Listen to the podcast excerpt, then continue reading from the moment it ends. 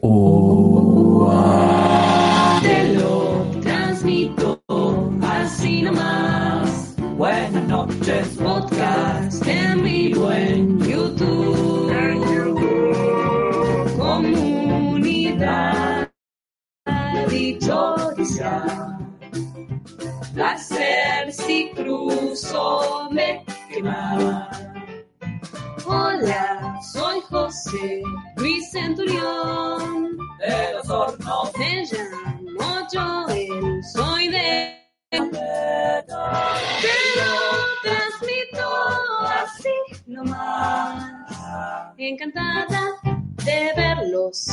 aquí.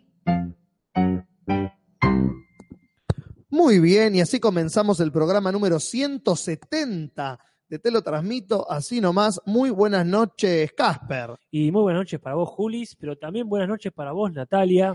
Muy buenas noches y frías noches. Sí. Buenas noches, Lumen. No sé si estás como disponible. Ahí está. Oli.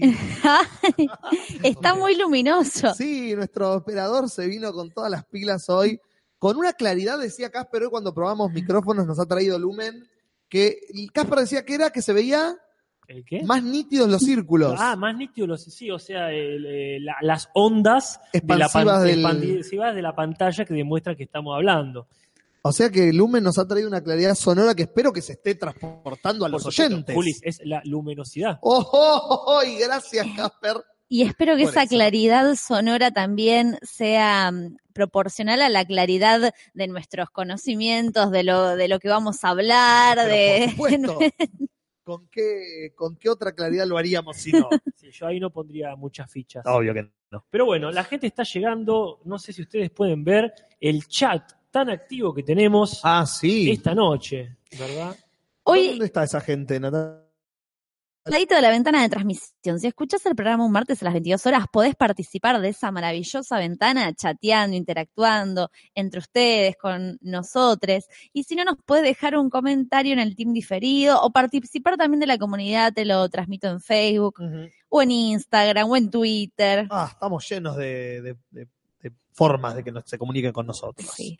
Lo que sí decidimos cerrar hablando de comunicarse es hoy siendo el programa con un título provisorio, el de la educación sexual, esta consigna que dimos, hoy saturó la casilla de mensajes. Agradecemos inmensamente a la gente por haber este, compartido centenares, más de 250 Sí, sí, mensajes recibidos. Veníamos, ve- veníamos corriendo como si los zombies entraran al galpón Mal. y Naki cerrando la puerta del galpón. ¡No más! y Julis tirando cue- cuetazos, escopetazos ahí para que no entren. porque- Pero no, hemos- recibimos muchos, muchos mensajes, entonces decidimos que como ya de por sí son un montón y vamos a tener que seleccionar eh, una mayoría para, para ser leídos, frenamos acá. Sí. Sí. Independientemente de esto que ya dijimos que vamos a leer la- lo- los que ya tenemos, pueden seguir enviando solo por el hecho de compartir y exteriorizar sus maravillosas experiencias de educación sexual. Claro, y los leeremos en privado y les comentaremos, quizás les agradeceremos por, por haber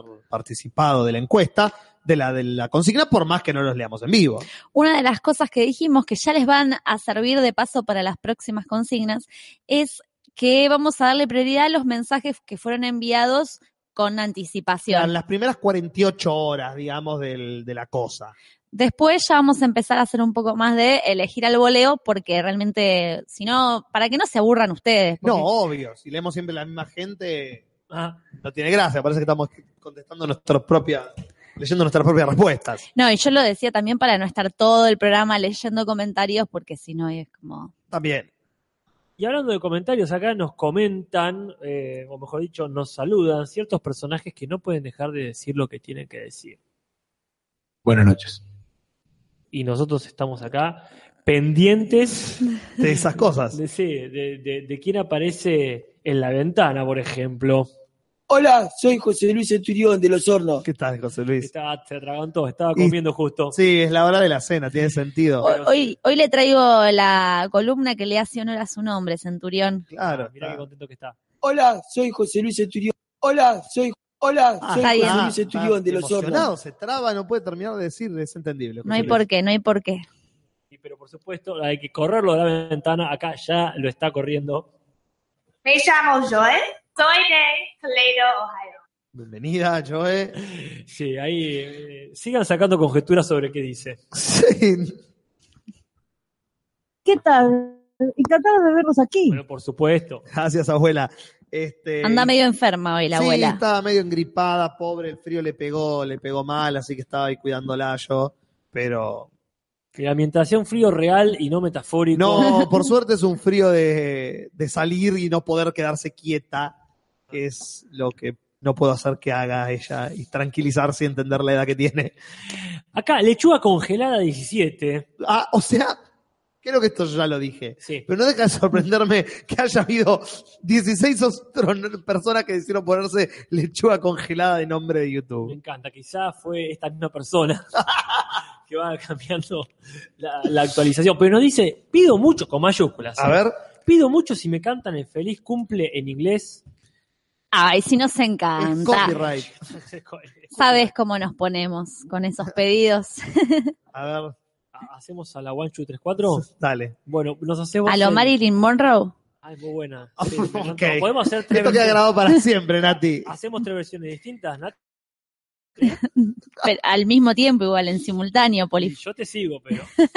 Claro, vos haces la clásica y yo hago la, la Happy Birthday. Y hacer las tres versiones Pensé que ya. No, bueno. al mismo tiempo. Cinco, seis, siete, va. Happy birthday to you. Happy birthday to you. Happy birthday, Mr. Lechuga. Happy birthday to you. Muy bien, qué experimento tan Sí, raro. y ¿Cómo se esto- escucha? Le está saliendo sangre de la Sí, nariz. básicamente está convulsivando en el suelo, Lumen. Estalló. Estamos- yo estoy llamando a Sam en este momento.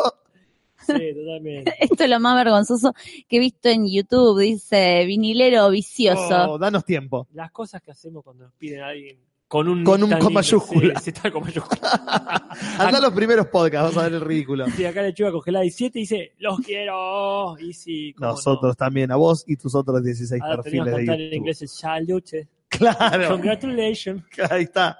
Eh, justo está Andreita Fusco, una gran Oh, cantante Fusco. que admiramos muchísimo y Hola, justo Fusco. hoy tuvo que Sí, llegar para escuchar esta versión. Madre lo para acá. Sí, No, nosotros- pero- perdón, pero la verdad que eso es lo que me, lo que me genera que esté. eh, hacer ridículo no me molesta, No. pero ante, ante gente como ella me merita decir. La puta madre que los remil parió, carajo. Así es, así es. Porque hola, Fusco, ¿qué tal? Eh, ah, hay que agradecerle también a Gastón Ascona. Sí, que nos hizo la maravillosa gráfica interactiva con, eh, sería como una realidad virtual, no, ¿cómo se dice cuando tiene mezcla de realidad expandida, ponele, claro. un collage? Tiene partes, claro, está como, viste, estos trabajos en el jardín Sí. que se hacían dibujar y pegar eh, lo- eh, collage. legumbres. Un collage, claro. Ah, no, legumbre, perdón. Te hacían pegar legumbres o cositas en los dibujos arriba. Es como que hizo eso con este sugerente dibujo que nos trajo. Eh, yo, realidad aumentada, acá me dicen en el Ah, chat. realidad aumentada. Yo lo quería llevar más a algo más millennial. Claro. Eh, no, y también a Nicolás Carminati que colaboró en la parte del Photoshop, me dijo. Ah. mirá qué, qué- qué producción tenemos. Sí, está el- No quisiera estar en los zapatos de la persona que tenga que hacer la próxima. No, ¿no? Qué fuerte sería para esa persona. Que la pro- ya podemos ir diciendo una de las cosas que vamos a hablar el próximo programa. Así es. Vamos a ir a ver la obra maestra. La película de Guillermo Franchella y Luis Brandoni, dirigida por Duprat Con, bueno, dirigida por Duprat, producida por Con, Ajá. los, son las personas del documental del asado, El Ciudadano Ilustre y El Hombre al lado. Mm. Y vamos a ver si el tráiler, si la película es tan mala como el tráiler. Sí, la cosa promete, pero no- no- nos dio cierta vergüencita ajena. Sí, Para, sí. para empezar a ver a Franchella en su versión. pone a Franchella. Claro, que no está mal, pero te, te- A ver, te no genera. estaba mal. Yo me acuerdo que ya lo he dicho en el podcast, cuando fuimos a ver El Ciudadano Ilustre, Sí, el tráiler te mostraba a Daddy Brieva bailando eh, despacito, poner una cosa así. Después la película va por otro lado, claro. pero lo que hace el tráiler es vender para la gente Para que que la- consuma. claro. No lo querías decir tan despectivamente. Sí, lo para la gilada. Pero bueno, hay algo de eso. Espero que esta vez pase lo mismo, como que el tráiler es súper comercial, pero que la película ahonda un poco más. Es más, esa escena de Franchella actuando así es solo para el trailer y en la película no está. Son, son los bloopers. Exactamente. Acá, ay, se me fue, creo que era Berkeley Thievery, nos dice que está buena, pero que no esperemos demasiado. Onda que vayamos. Es lo que hacemos cada vez que vamos al cine últimamente. El mejor consejo que se puede dar a alguien. La verdad que sí. Pero bueno, yo diría, la otra vez, el programa pasado nos- nos quedamos sí, súper cortes, como que ah, empecemos a acelerar, ¿no? La verdad que sí, entonces si vamos a acelerar, vamos a, a pasar a leer el trabajo que tuvo el señor Casper Uncal, que fue contestar los mensajes del podcast pasado, eh, el del Ángel, o también conocido como el de Carlos Vives destrabando una nutria en su casa en Aedo. Eh, obvio, si no, ¿cómo se vaya? Hashtag. Claro que sí. Y la gente comentó ese podcast y Casper contestó esos eh, mensajes. Eh, y, eh, por ejemplo, Lautaro eh, Gavilán hace seis días nos dice, me gustó mucho el ángel, me quedé hasta el final para ver si aparecía Franchella como Arquímedes Pucho, diciéndole a Carlitos de unirse a un grupo de criminales con habilidades especiales. Tramito le contesta, jaja, ya llegará la Liga de Caballeros Expresidiarios. Y yo quiero ver esa película ahora, la concha de la lora. Ahora quiero ver esa película, ¿por qué no tengo esa película? Es que están haciendo la de cada uno, es como Marvel, Qué bien, el petiso orejudo sigue claro. y después termina la cuarteta con, eh, Barreda. con Barreda. Y ahí, Y ahí ya está, no sé quién el Nick Fury que los juntaría a todos. ¿cuál es el Nick Fury argentino? supongo. Uy, la concha de... Y, pero sí, o alguien de ese estilo. No, tendría que ser el Ángel Rubio, eh, como ya que Eh, ah, vivo. claro. eh, Eh, no, no, no, no, el Ángel Rubio, el militar. Astiz. Eh, Astiz. El Capitán Astiz. El capitán Ahí Astiz. está. Es el Nick Fury. Exactamente, está hecho. Ay, Dios santo, qué terrible. Ojalá que, comillas, nadie, comillas, agarre esta idea y no, comillas, haga, comillas, una película. Y nos, comillas, pague mucho, comillas, dinero. No, ese guion, ah, ya. Sí, tuviste un mini ACB, Mientras tanto, yo voy a seguir. No, perdón, porque yo necesito explicitar lo que pasó. Casper acercó su boca al micrófono para hablar al mismo tiempo que estaba No. sirviendo un mate. No, se me vino, se me vino encima el micrófono. El Yo no micrófono, vi eso. el micrófono me dio un beso. Me robó un beso mientras estaba tomando mate. Lucio Koenig dice, minuto 1.36.38, en adelante. Gracias Nati por defenderme. No soy una tía y soy fan de las comedias románticas. Es mi género favorito seguido por las pelis de Rápido y Furioso. Sí, Rápido y Furioso ya es un género y si no, no me lo creen, escriban eso en una página porno y van a ver todas las pelis que hay. Y en tercer lugar de género se pelea y en tercer lugar de género se pelean las de superhéroes con las de la roca. Ya. Y acá le responden, consumís caca, organismo perfecto, se lo dice. Mirá que, mirá de quién te burlaste. Claro. Eh, buena autocrítica, puesto que estamos consumiendo el mismo podcast, le responde Lu- Lucio Koenig. Ok. Y acá eh, Caspar le responde, ojalá que ganen la de- las de la Roca ese tercer puesto. Así es. Y bueno, ¿Sabían que la ¿qué? Roca dígame. es uno de los, entre, entre comillas, eh, actores mejores pagos de Hollywood? Y es sí, el Está muy bien, sí es la que más recauda. sentido. Hace un, ¿No? hace películas como Shakira saca temas en la radio. Tiene Ah, tres mira. películas por año el tipo, no sé cómo hace. 67, el año pasado cobró 67 millones de dólares. La concha de Dios. Y me puse a ver una lista, y esto es re triste, de los 10 y las 10 mejores pagas, pagos de Hollywood. Sí. Y es tristísimo, porque los más, eh, los que más adiner- los más adinerados son los peores actores, Claro que sí. los más comerciales, y por ahí la gente que labura muy bien, los más talentosos, Claro. las actrices más grosas, Claro, no hay un Steve Buscemi en esa lista. ni figuran, ni figuran. O sea, son, es tremendo. Y encima los primeros seis, obviamente, son hombres. Ah, bueno. Y por ejemplo, La Roca cobra eh, 10 veces más que lo que cobra la, actriz paga. que mejor por lo menos tiene nombre en femenino.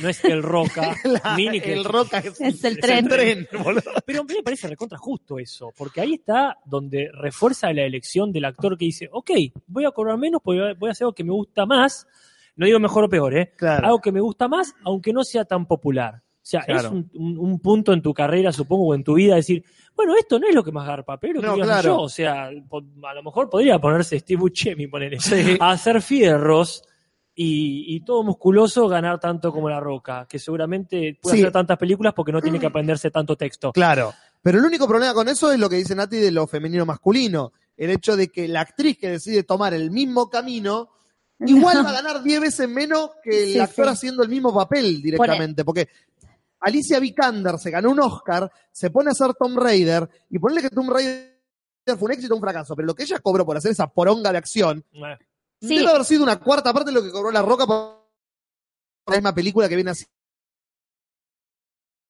Las mejores pagas están entre los 10 y los 15 millones. Hijas de puta. Y que los son. chabones están entre los 50 y los Dios. 70 millones. Asco. O sea, es eh, mucha diferencia. Incluso, por ejemplo, esta chica Emma, Emma, Emma Watson, Emma Watson. por La Bella y la Bestia, que Sí. recontra recaudó La Bella Sí, y la mal. Bestia. Y calculo que estará a la altura de todas estas otras películas. sí. Y tampoco, o sea, creo que cobró ponerle 10 millones, una cosa así. Dios, qué feo todo. Pero bueno, acá hace cinco días, eh, Nahuel, bueno, pero no lo puedo decir yo. Hace cinco días, Casper, Nahuel Ah, Sagarnaga. nos dice dos cosas. Uno, y nos completa información que de algo que comentamos en las noticias del podcast pasado. Dice, uno, Miyazaki, hablando de la película de la que hablamos, Ah, eh, la película de Carlos ¿sabe Vives, ¿Cómo te llamas? exactamente, la película sobre la vida de Carlos Vives, Esa. Eh, dice, uno, Miyazaki vive en una casa linda, pero de lo menos imperial. Porque sin decepcionar a nadie, es el Disney japonés, pero sin el antisemitismo. Socialista y en una casa tan linda que un amigo de viaje por Japón se la cruzó de casualidad muy cerca de Ghibli y la reconoció por el documental que pasaban en Canal Encuentro. Esto me encanta, porque la película era Cómo viven. Sí. Cómo vive, claro, y acá es Cómo vive Miyazaki. este Miyazaki, exactamente. Interesante. Y dos, nos dice, la nueva película de Milla, eh, porque lo conoce, está basada en un libro que estaba en todas las librerías de Tokio cuando fui, y que la tapa es un pibito igual zarpado a Harry Potter, medio anime pero calcado. Así que si la peli es menos que un Harry Potter japonés, me va a decepcionar. Mira. Y te lo transmito, le contesta, ah, pues ya nos contagiaste la expectativa. Así que esperaremos el Harry Potter ponja de Miyazaki. Siempre. Voy a volver con Leandro Coria con el Diegómetro, Ajá. que hace rato creo que no lo leemos. Sí, sí. Julis, 30. A la mierda. Le sigo yo, con 28. ¿Qué pasó? Más tarde está Casper, con 22. Acá le sumamos a Lumen, con Ah. 6. Bien, Lumen, bienvenido. Y Chapi, con 1. Y sí, obvio. Julis pierde el invicto y Nati le arrebata el cinturón, convirtiéndose en la nueva campeona con un E de 1.05 al minuto 21,37 y lo deja ahí linkeado para poder escucharlo. Escuchar tu propio. Eh...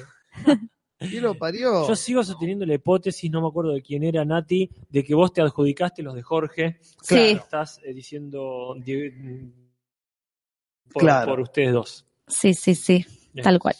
Vamos a ver qué más nos deja el podcast de la semana pasada.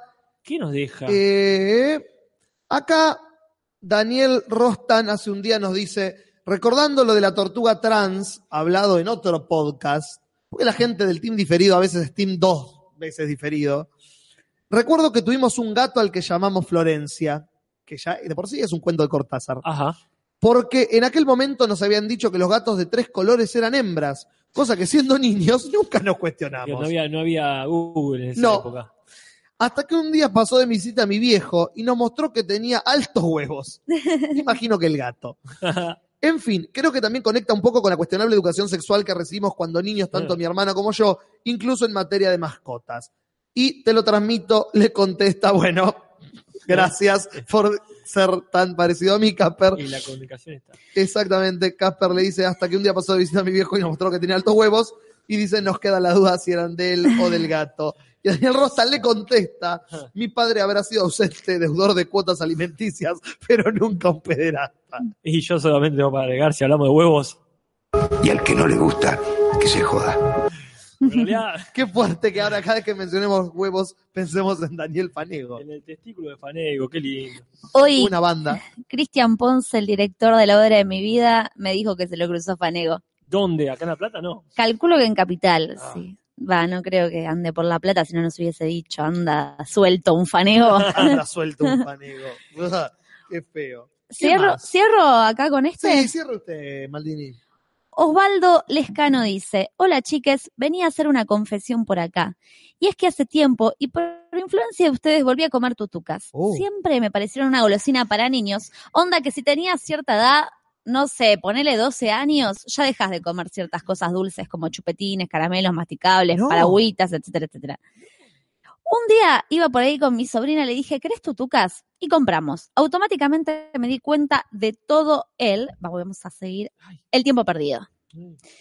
Pero qué raro esto, ¿no? De andar diferenciando Sí, las ¿no? golosinas. Decir golosinas para niños suena como redundante. Las golosinas por naturaleza son para niños, pero las comemos porque son riquísimas. Pero como vos decís, Natalia, dejar de comer cosas por una edad. Como, ¿Qué se deja de comer a cierta edad? No, algo que te haga mal en todo caso. Claro, bueno. Si te volviste hipertensivo, claro. claro. Yo, yo supongo que hay golosinas para adultos porque son las más feas, que te pueden gustar. Que los caramelos media hora son golosinas para adultos. iba a decir. Miren, ahí es, eh, no entro en la regla de que me gustan todas las cosas feas que a ustedes Mm. no les gustan, Ahí porque está. a mí los caramelos media hora no me gustan. Los caramelos media hora están hechos de abuelos. Ah. Yo creo que se mueren y se convierten en caramelos media hora. Lumen, por favor. Los caramelos media hora tienen gusto a hinojo. Si comieron Ah. hinojo y comieron caramelo media hora, tienen el mismo gusto. Haré la prueba, ¿eh? Ahora voy a tener que comer Challenge hinojo. accepted. Acá Liwen Bartoli dice, Nati, vos dejaste de ver caricaturas. Es lo mismo. No, yo sigo viendo caricaturas. De Todos vemos caricaturas. Sí. Eh, ah, Liwen, ¿es eh, un chico o una chica? Y como quiera. Es una buena pregunta. Co- es como Por- caro. Eh, ¿Es desubicada esta pregunta? No, porque No, yo No, pensé porque que era... Ligüen es un, no, porque Ligüen es un nombre que puede ser utilizado para ambos sexos. Yo No. conozco, eh, he conocido Ligüen varón y Ligüen mujer. Entonces, Totalmente. Porque siempre pensé que era una chica y el otro día eh, escribió en masculino y digo, ah, capaz que es un chico, entonces me, generó esa duda. ¿cómo te autopercibís, Ligüen? Ahí sería la, la, la- la pregunta políticamente molesta. Me gusta esa definición. Ah, acá Liwan me dice, cuando te agarró la adolescencia, Nati, acá lo contaste. Sí, en una época, en la adolescencia, yo dejé, pero dejé de ver un montón de cosas. Este, Sí. ah, es varón, claro. Bueno, Eh, yo dejé de ver un montón de cosas, pero después volví, o sea, claro. Fue un tiempo. perdido. claro, como cuando, no sé, usabas pantalón corto y de repente te- en, en otras épocas, ¿no? Te sí, sí. el pantalón largo y, Y no sí, hay más pantalón corto. y era símbolo de un Claro. crecimiento. Claro, sí. Yo nunca usé pantalón corto. Qué buen título. Sí. Eh, a saber, ¿no? Que, que sería interesante ver cuál fue el ritual de cada uno para una consigna muy futura. ¿no? Para pasar a la adultez. Claro. ¿Qué es eso? Yo supongo que fue el momento que no me duró mucho igual de no sé, dejar de comprar muñequitos. Ay, puta, tendría Yo, que pensar, A ¿eh? los 15 años dije, bueno, basta de gastar plata en esto, basta. Yo nunca tuve ese pensamiento. Y después volví, o sea, Claro. pa- pasado largo los 20, fue, no, loco, ¿por qué dejé de ¿Por comprar claro? esto? Más ahora que tengo mi plata ¿Por y dejé- tengo internet, que puedo decir, ¿cuál es está. el que me faltaba? ¿Y cómo puedo conseguirlo a mejor precio? Pero bueno, esos han sido los comentarios del podcast pasado. Así que, eh, cumplida esa parte del podcast, podemos llamar a nuestro amigo Rodolfo a que se haga presente entre nosotros para dar paso a lo que sigue.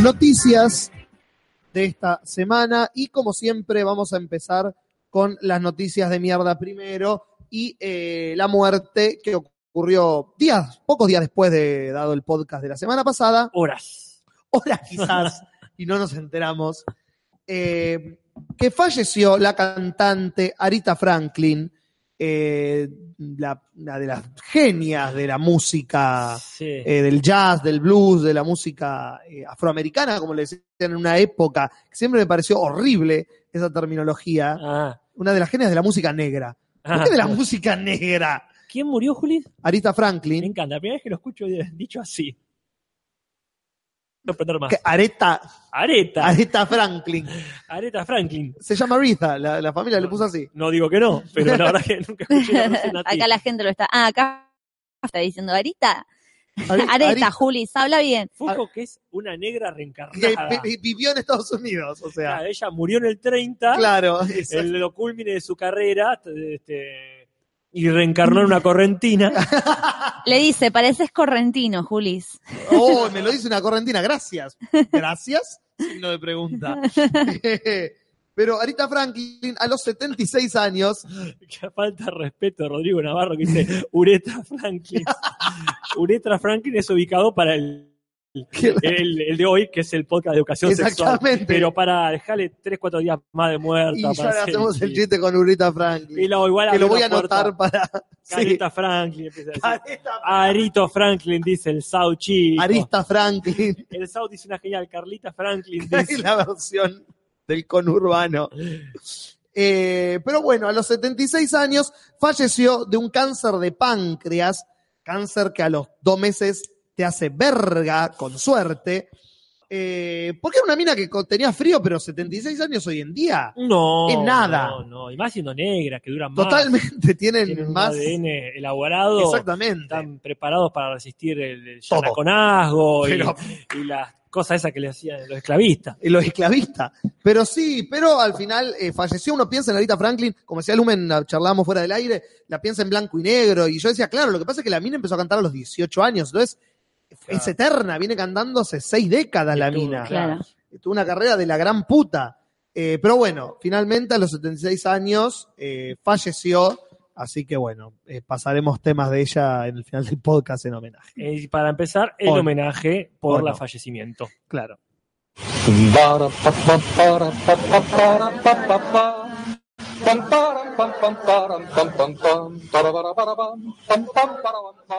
Gracias, viejo del funeral de Néstor. Hoy creo que vi este en el Instagram de Martín Sirio que ponía una foto de Madonna en el homenaje de Aretha Franklin Uy, le cayeron encima. y parece, o sea, muy a la faraona pone Madonna no paraba de hablar de ella Sí. misma en el homenaje a Aretha, como que se la pasó hablando de ella. Sí, básicamente cantó un tema de ella diciendo cómo a ella le gustaba Arita Franklin y un disco que una vez sacó Arita Franklin, pero que interesante que era que a Madonna le gustara algo de Arita Franklin. Ahora voy a cantar un tema mío. Y fue como, ¿qué haces, Madonna? ¿Qué te pasa? Pelotuda. Muy Mariana. Sí, muy Porque- Mariana. Claro, no es más Madonna, es Mariona. Claro. Interesante. Pero Hay bueno, esa es la primera noticia de la semana. Pero no la única. Y imagino que no. Sigo yo. Dale. Tengo, no sé si no va a ser el título favorito de las noticias de este año mío, que es Este año mío. son las noticias que más me gustan a mí y Sí. se los voy a leer así tal cual. Insólito accidente. Se cayó adentro de una obra de arte abstracto y terminó hospitalizado. Ese es el título. Es hermoso. Que ya de por sí es una obra de arte abstracto. Ahí tenés. la, la- la- la obra de la obra maestra. Claro. Es así. En Portugal, A ver. un artista contemporáneo eh, expuso su obra. Entonces Sí. vos ves la obra y ves un foso negro en el suelo, Oh, oh. pero que parece muy de correcaminos. O Ah, sea, Está dibujado. está dibujado, pero no, era real. Y el chabón se acercó pensando que era dibujado y se cayó dos metros y medio, o sea, para abajo. Ese artista plástico se va a comer la demanda. Ya buscaba eso. Ah, ahí está. Esto sucedió en Portugal. Sí. Creo que era un turista italiano el que estaba, eh, el que se cayó en el pozo, pero me pareció hermoso. Es más, es la obra de arte es esa, o sea, sí, sí, sí. Si no era un actor contratado, pega en el palo. Pero bueno, Tal cual. Era el mismo artista con un bigote. Exactamente. no hay mucho más para decir porque ya la imagen supera cualquier cosa que pueda llegar a decir Exacto. después. Quiero dibujos y memes de esa, de esa obra. Nosotros hicimos acá esa noticia sobre. El chico se está engañando con otro podcast. Sí, puede ser. Esa noticia del artista que había hecho el negro más oscuro y otro para. Sí. Había hecho el del rosa más rosa. Claro, y, se Ah, lo- y sí. solamente podía comprarlo él y usarlo él. Ah, perfecto, bárbaro. Entonces, porque tengo la duda si el negro de ese pozo será el negro más negro Y sí, o no. Vos lo ves acá en la foto, yo no sé si este es el- la obra real. A ver. Yo, yo, Pero- yo lo vi la foto, ¿eh? La obra eh, real es muy, parece dibujado posta, o sea, parece pintado. Mira, Juli, vos qué decís, vos te tirarías ahí, o sea, te pararías ahí. Para mí está pintado eso. Yo me repararía ahí, Sí, yo hubiese mal. caído. Yo también. me repararía. Bajada- Muy buen día. Sí. Bajada al limbo se llama la obra, del, ar- Literalmente. del artista británico Anish Kapoor, Bien. Mirá qué interesante. por si la quieren buscar. Yo voy a buscarla, pero la voy a buscar con la esperanza de que haya más gente caída adentro. O- ojalá. Un, un solo accidentado no es suficiente hoy en día para que se considere arte contemporáneo. Exactamente, tres mínimo. Mínimo. Yo tengo una noticia también medio chota, pero que esperemos que sea solamente una noticia pasajera, porque Sí. estamos todos con los pelos de punta y los dedos cruzados por la salud del señor Antonio Ríos, el maestro. Uh, Está pasando un problema de salud. sí. Es joven, eh, creo que tiene 64, 65 años, tranqui. No, no es que esté con, con el frío en, la ventana, pero parece que le entró el frío por los cálculos en la vejiga Ah, y los cólicos renales. qué feo. Dicen que la familia está pidiendo eh, dadores de sangre, pero están pidiendo sangre de más, como mucha más sangre, para que nunca le falte. Perfecto. Lo hubiese cantado, pero está busco escuchando y me da vergüenza. Nos inhibe. Bueno, esa es la noticia cortita sobre Antonio Ríos, porque ahí lo van a operar. El tipo está bien, está consciente, quiero decir, nos mandó un este, gracias a todos, un beso, este, sigan cantando mi hit. en singular. Pero bueno, este, estamos acá iniciando ya la cadena de oración, ¿verdad? Así es. Bárbaro. Cierro, me parece, ¿no? Con las... Vamos con noticias, por favor. Y les hago una pregunta que fue la misma que me hizo Jorge ayer en casa, Ajá. que fue, Nati me dice, ¿cuánto recaudó la última película eh, de Kevin Spacey? La última que estuvo en Y cine. quizás la última para siempre. Claro. ¿Se animan a tirar así cuánto más o menos pudo haber recaudado la película? Y Se pone que gas- gastaron 20 millones Sí. y 5 millones. Cinco mil dólares. Cinco mil dólares. Ni siquiera. ¡Oh! Tendré que hacer la cuenta porque acá están euros, este, Ajá. porque la leí en una página europea. Sí. Eh, Menos de 250 euros. Ah, mierda, no fue Ah, nada. mierda. A ver, voy a hacer la cuenta mientras. ¿Cuánto, Los- cuánto dice que es Acá Lumen? dice, tiene un 2. 300, 300 dólares. dólares. Jorge me dijo ayer, yo, Sí. porque él la vio en un lugar y yo la vi en otro, 156 dólares, ponele, me dijo. Yo, o sea, encontré un poquito, un poquito más arriba. Y sale sacaron los impuestos. ¿Cuánto cuesta? el- Acá sí, gracias. Lumen 289,40. Son mm, 250 euros. No, mucha gente arruinada ahí, ¿eh? 300 ¿Qué dólares. onda? ¿Te lo paga Kevin Spacey eso? Te lo paga Kevin Spacey. Ahí va a ser parte de su condena, imagino. Y porque ahí, ¿qué onda? La gente Es- se fue a pique por eso. Sí, Yo sí. pienso, pobre la gente que hizo la película con él. ¿Quieren que los nombres, ya que Nombralo. estamos? Que cargo. Ansel Elgort, que es el de Baby Driver. Baby Driver, sí. Taron Egerton. El de Kingsman. Kingsman. Opa, Billy Lourdes. Está en Star Wars. Es la hija de Carrie Fisher. mira. Eh, Emma Roberts.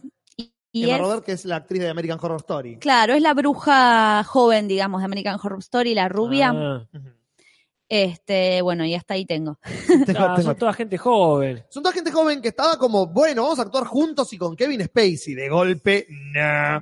Gente joven y Kevin Spacey no es una buena combinación, chicos. Dijeron todos. Está todo planeado por, por él. Claro. Kevin dijo, agárrame este, esta, esta, y vamos todos a filmar. Vamos a filmar, comillas.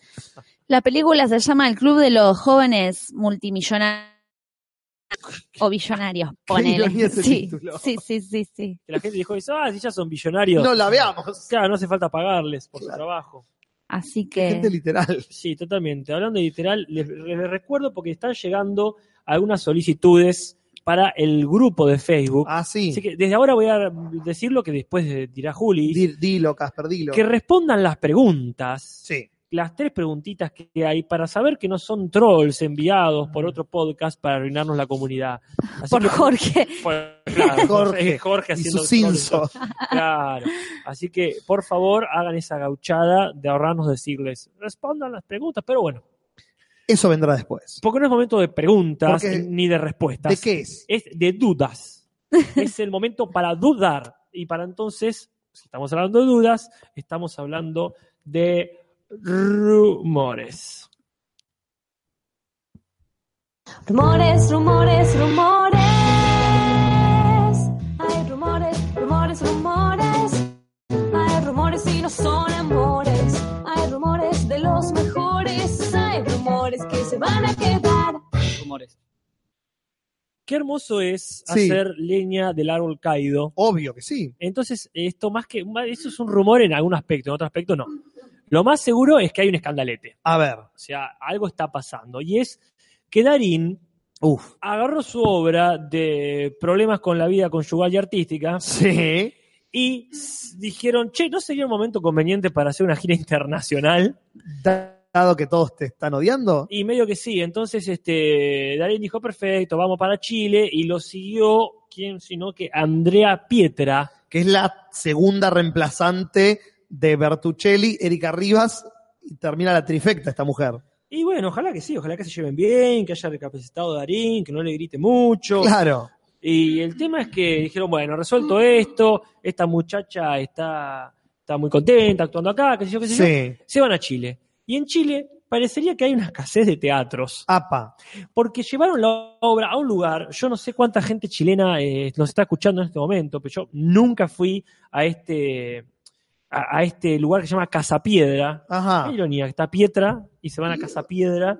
Quizás por eso. Agotaron localidades más rápido que la Faraona en La Plata. Ah, la pelota. Estuvieron rápido, dijeron, bárbaro, vamos a meter lindas butacas. Ujú. Pusieron las butacas, pero no se dieron cuenta que las butacas se tapaban entre sí. Uy, Dios. Entonces la gente no veía lo que pasaba en el, en el escenario. Ah, pero el teatro lo hicieron ahora nuevo. El teatro no era un teatro. Andás a ver. Era la casa de uno de los tipos, de, de- del de productor. Ella, Claro. Fueron porque ella tenía Un ahí. pariente. Claro, tengo un tío que tiene una casa bastante grande ahí, este, en Valparaíso. No sé Le ponemos una, una silla y a la mierda. y le pusieron unas sillas plegables. Y la gente empezó a decir, pero no se ve nada. Y empezó a tuitear, esto es un robo, es un escándalo.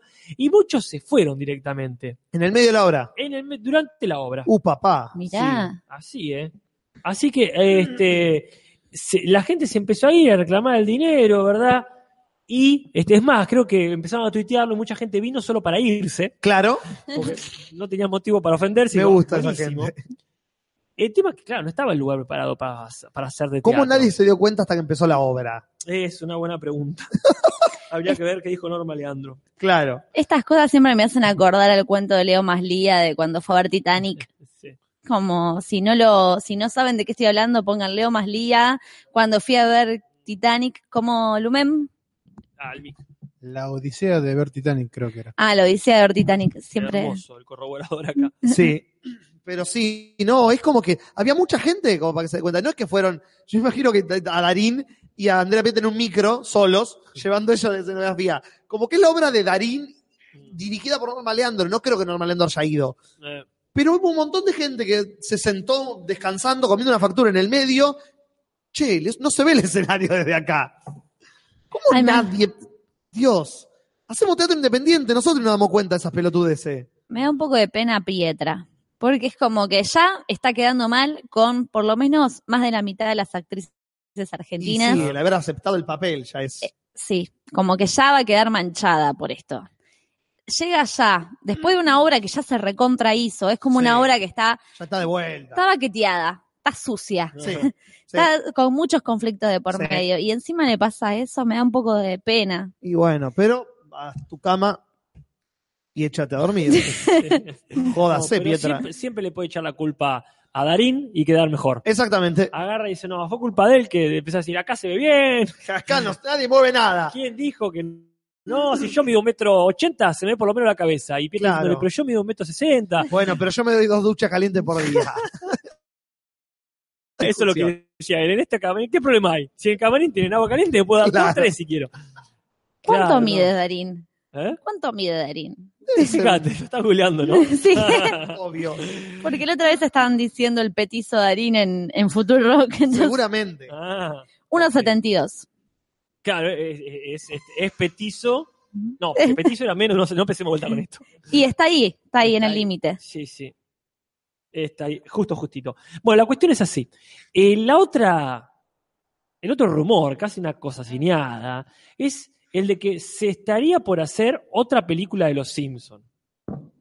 Otra, después de la. Fracasó, ¿no? La otra película. No, fracasó porque fra- fracasó en, un sentido que no es lo que queríamos ver. Claro, solamente en el grupo de nuestros amigos, entonces. Fracasó en La Plata. Que, no, eh, yo supongo que en, la ortodoxia es, eh, pero A nadie le gustó la película de Los Simpsons. y pero no le fue todo. Vamos a ver, hizo plata porque Los Simpsons, obvio. Los Simpsons no pueden no hacer plata. Está hace Claro. 20 años con los peores capítulos de la historia de la televisión y por alguna razón la gente la sigue viendo. O sea que nunca puede fracasar. Pero la calidad era espantosa. Claro. Así que bueno, la cuestión es que creo que fue en el 2007 que sacaron la otra, no me acordaba que era hace tanto. A la mierda. Y sí, mucho tiempo. 11 años. Ok. Ah, mira qué bien. Eh, no lo puedo creer. Sí, no, me, Este, me, me, me cayó. ¿Hace cuánto, que, ¿Hace cuánto que no me gustan? No lo puedo creer. Exacto, más de 11 años. Pero bueno, en la Comic Con de San Diego, donde si no, dijeron, y a lo mejor, viste, había unos guionistas típicos de la serie, ¿no? 2007, Casper, sí. Sí, 2007, qué locura. Bueno, Bueno, la cuestión es que Sí. dijeron, sí, este, no lo descartamos. claro. Y eso no lo descartamos, es bueno, descartar. ¿Qué va? Con los Simpsons no puede descartar nada, no, descartaron la serie. Así que bueno, está hablado, está en veremos. Quizá sea lo que finalmente cierre este, este programa y nos ponga un límite, por lo menos posible, al Simpson, Claro. que es un podcast que por ahora podemos hacer durante muchos años más. Bueno, esos fueron los rumores de esta noche. Y si los rumores se acaban, entonces la hermosa cortina que Amaro y Mika nos han regalado. Rumores, rumores, rumores. Rumores, rumores. Hay rumores y no son amores. Hay rumores de los mejores. Hay rumores que se van a quedar. Rumores. Así están las cosas, países. Y se las hemos contado.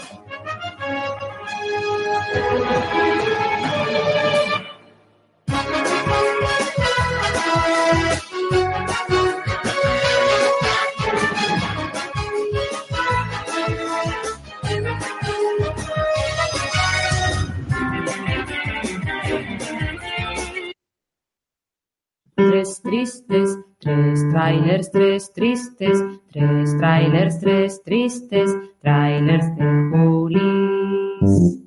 Tres tristes, tres trailers, tres tristes, tres trailers, tres tristes, trailers de Julis. ¡Mata, chabón! Pero no mata tanto como la vuelta de Anthony Hopkins, que retorna en forma de película de Amazon. Porque yo había visto algo de una película y busco en la página que yo miro siempre los trailers y digo, pero no está el trailer de esta película, ¿qué onda? Y es porque es una página de trailers cinematográficos. Y la nueva Ah. película de Anthony Hopkins es para la página, que ahora es un conglomerado que hace sus propias producciones, Amazon. Y se trata nada más y nada menos que de El Rey Lear. Llegó el momento de Anthony Hopkins de hacer la, quizá la última película de Shakespeare que le quedaba por hacer, que es El Rey Lear. Ah, Rey Lear. El Rey Lear, claro. Ah, está. El Rey Lear, sí, María Lear. Sí, la iba a protagonizar, pero no pudo. Entonces lo llamaron a Hopkins. Porque ya hizo Hamlet, hizo Otelo, sí, hizo, hizo. Thor. Eh, hizo El Thor, hizo shakespeariano. Topos. Que eh, Thor no es Shakespeare, si lo dirige que eh, Branagh. lo dirige Kenneth Branagh es Shakespeare, tenés razón. Cuando tenés razón, tenés razón, Cap, es cierto. Eh, hizo Tito, Andrónico, y le quedaba el papel para el actor viejo, que es el Rey Lear. Y pum, dijo, me la financia una página de internet, la hago igual. Y agarró a, Ann- eh, a Emma Thompson, a Emily Watson, a Christopher Eccleston, a Jim Broadbent, un elenco de actores. ¿El último día? Jim Broadbent, Sidler de Moulin Rouge. Ah, Eh, siempre agarró un elenco, sí. sí. Agarró un elenco de la Sam puta y dijo, vamos a hacerla a todo trapo. Y la versión es una adaptación en la Inglaterra del siglo XXI, súper militarizada, en la que él es el rey de Inglaterra con Ah. una milicia en las calles todo el tiempo. Eh, ¿Pero qué sería? ¿Un, una- una- un futuro distópico? Es un futuro distópico de Inglaterra eh, pasada de rosca. Tipo B de venganza. Exactamente. Ah. Sería ese tipo de Inglaterra, totalmente. Y él es el rey Lear que decide, como la historia cuenta, dejar su reinado a sus tres hijas y irse a la mierda. Y las dos de las tres hijas le chupan el culo, él le da la, el reinado, y la tercera hija dice, no, yo no te voy a halagar una chota, me parece mal. Bueno, entonces a vos te destierro. Y se le pudre todo porque las otras dos hijas son unas conchudas y le quieren usurpar todo lo que él tenía. Y esta tragedia, como bien shakespearianamente se desarrolla, se les caga la vida a todos los involucrados en la historia. Y es épico, el trailer es fucking épico, las actuaciones son, porque el, el texto está respetado verbatim, no, no tocan una coma de Shakespeare. ¿Cómo? Verbatim. Verbatim. Nunca había sea, escuchado la palabra esa. O verbatim. ¿Cómo es, Casper? No, no, ver- ver- verbatim está bien. Gracias. Eh, no tocan ni una coma del texto, pero la locación está completamente modernizada. Verbatim son los disquets. Exactamente, gracias. Eh, así que Pinta Zarpada se estrena ahora en septiembre en Amazon.com o en Torrent. eh, la versión de El Rey Lear con Anthony Hopkins. Ups. Y acá me quedé un poquito corto. Creo que era el nene. ¿dónde está el nene? chabón! Gracias, nene. Sí, Pero lo que pasa, al final no te la mostré, pero es nueva la botonera. es nueva la botonera, es Está cierto. todo acomodado, todo cambiadito, pero bueno. pero no mata tanto como tener una botonera nueva y no mata tanto tampoco como una adaptación innecesaria y no pedida de una película innecesaria y menos pedida aún, que es Escalofríos 2, No, sab- Halloween hechizado. no sabía ni que existía la 1. Sí, Pará, de, la serie de. exacto, de de R.L. Stein, sí. Hace un año, un año y medio, sale Escalofríos, Ajá. eh, Goosebumps, protagonizada por Jack Black. Mira, La ve muy poca gente, porque, obvio, ahora mientras tomás agua, gracias. también me dijeron que va a salir una versión de Le temes a la oscuridad nueva. Así es, porque lo vemos con la nostalgia. Sí. Y en esta película trata sobre lo que va a tratar esa película. Eh, Jack Black hace de R.L. Stein, que tiene sus libros en su casa, Sí. y cuando los abrís, los personajes de los libros cobran vida y atacan la ciudad. Epa, no. Entonces estos dijeron, ¿cómo podemos hacer una secuela de esa película? Bueno, hagamos una cosa. Contemos la misma historia. ¿Cómo la misma historia? Sí, unos chicos se mudan a un barrio donde hay unos libros de R.L. Stein que si los abrís, cobran vida. Pero eso ya se hizo, sí, pero esta vez no está Jack Black. Y todo el mundo dijo, ok, financiemos esta idea. Y la hicieron. Y salió el tráiler. Y yo no lo podía creer cuando lo veía. Porque es el mismo tráiler. Yo quiero que alguien ponga los dos trailers, ¿viste? En simultáneo. Y la única diferencia es que en uno no está Jack Black. No te lo juro. ¡Para un poco, vos se No, no, no puedo. Porque me, me, me, me- me ofendió. Juli, soltar el cuello al hombre, por favor, él no tiene la culpa. ¿O sí? ¿Por qué? ¿Por qué? No, no es que es la continuación de esa historia. Es la misma historia, pero sin un gordo. Che, ya que decís Jack Black, quiero rescatar, hablando de negro, Sí. que acá Leonel Antonucci dice que estuvo buscando y la obra nomás, la que dijo Nati, la del Pozo, la hizo Anish Kapoor, que es el del Banta Black nomás. Ah, es el mismo de la pintura más negra. Según, según Leonel Antonucci. Yo le creo a Antonucci. Sí, cómo no. Así que bueno, seguramente también es el mismo que hizo a Jack Black. Ah, sí, exactamente. Y no lo, no lo vendió para esta película y por eso no lo pudieron poner en Escalofríos 2 Halloween hechizado. Usted mata, chabón! Ay, perdón, Nati, Natalia. pero ahí sí venía. ¿eh? quería meterlo desde hoy y no encontraba un hueco. Ah, ¿qué? No, a ver si ustedes eran Team Escalofríos o Team Le temes a la oscuridad, porque para mí o eras de un bando o del Temes a la otro. oscuridad toda la vida. Sí, yo también. Pero Ay, escalofríos. qué raro, Julis. Obvio. Qué raro, Julis. Obvio. Y cuatro personas. Y Obvio. Lumen nos señala a Casper y a mí que era Le temes Ah, a la sí, él oscuridad. también lo dijo, ¿eh? Sí, sí. Pero bueno, ¿qué querés que te diga, Julis? Bueno. Bueno, Yayo, pero no mata tanto sí. eh, como que yo traiga un documental. Uy, sí. Pero no mata tanto como que yo traiga un documental argentino. Epá. Y este documental se intitula Piazzola, Los años del tiburón. Y es quizás uno de los mejores títulos que yo he escuchado en mi puta vida. Porque ya de por sí Piazzola me gusta. Ajá. Ese título es súper clickbait, valga el término. Pero es increíble la historia que cuenta eh, este documental. Porque es. Este tipo está fanatizado por Piazzola y dijo: Yo quiero hacer un documental sobre Piazzola. ¿Cómo? No se conoce nada de este tipo. No es un tipo que haya sido súper público y se conozca su biografía y sus. Bueno, me voy a ir. Sí. Estuvo en otro país un montón de tiempo. Estuvo mucho tiempo en, en- en Nueva York, viajando por el mundo. Me voy a ir a la familia. Y el tipo se fue a la familia y habló con el hijo y le dijo, yo quiero hacer un documental sobre tu viejo. Charlemos. Ok, charlemos. Y el hijo le contó un montón de anécdotas. Por ejemplo, ¿por qué el documental se llama Los años del tiburón? ¿Por qué? Igual yo tengo una teoría ahí. A ver, bueno, Contá primero tu teoría y yo Mi te digo la teoría verdad. Es que es una trilogía en realidad. A ver. Y puede venir los años de Mojarrita. los años del delfín, claro. Gracias, Casper. No es la realidad esa, Maldita lamentablemente. sea. La realidad es que en un periodo, Piazzolla desarrolló lo que él llamaba su periodo azul, que era porque él estaba triste viviendo en Nueva York y porque al mismo tiempo él iba todos los fines de semana a pescar tiburones. Ese, ese no es el azul, no es Picasso. Exactamente. Pero Piazzolla lo tomó a su manera porque vivía en New York y estaba escuchando Ah. mucho blues y porque iba a pescar al mar y por eso el periodo azul. Ah. Él iba a pescar tiburones y él decía que si no pescaba tiburón no podía tocar el bandoneón. Sí, acá Así de sí. trágico y Ah. piazolesco.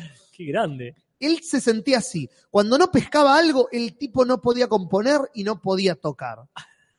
Y el hijo le contó esto y el, al, al director de esta película, que ahora voy a buscar su nombre, le voló la peluca. No podía entender que nadie haya hecho este documental antes que él. Acá Matías Parkman dice, esa película es Megalodón con Piazzola. Exactamente. Sí, incluso van a poner... Piazzalodón.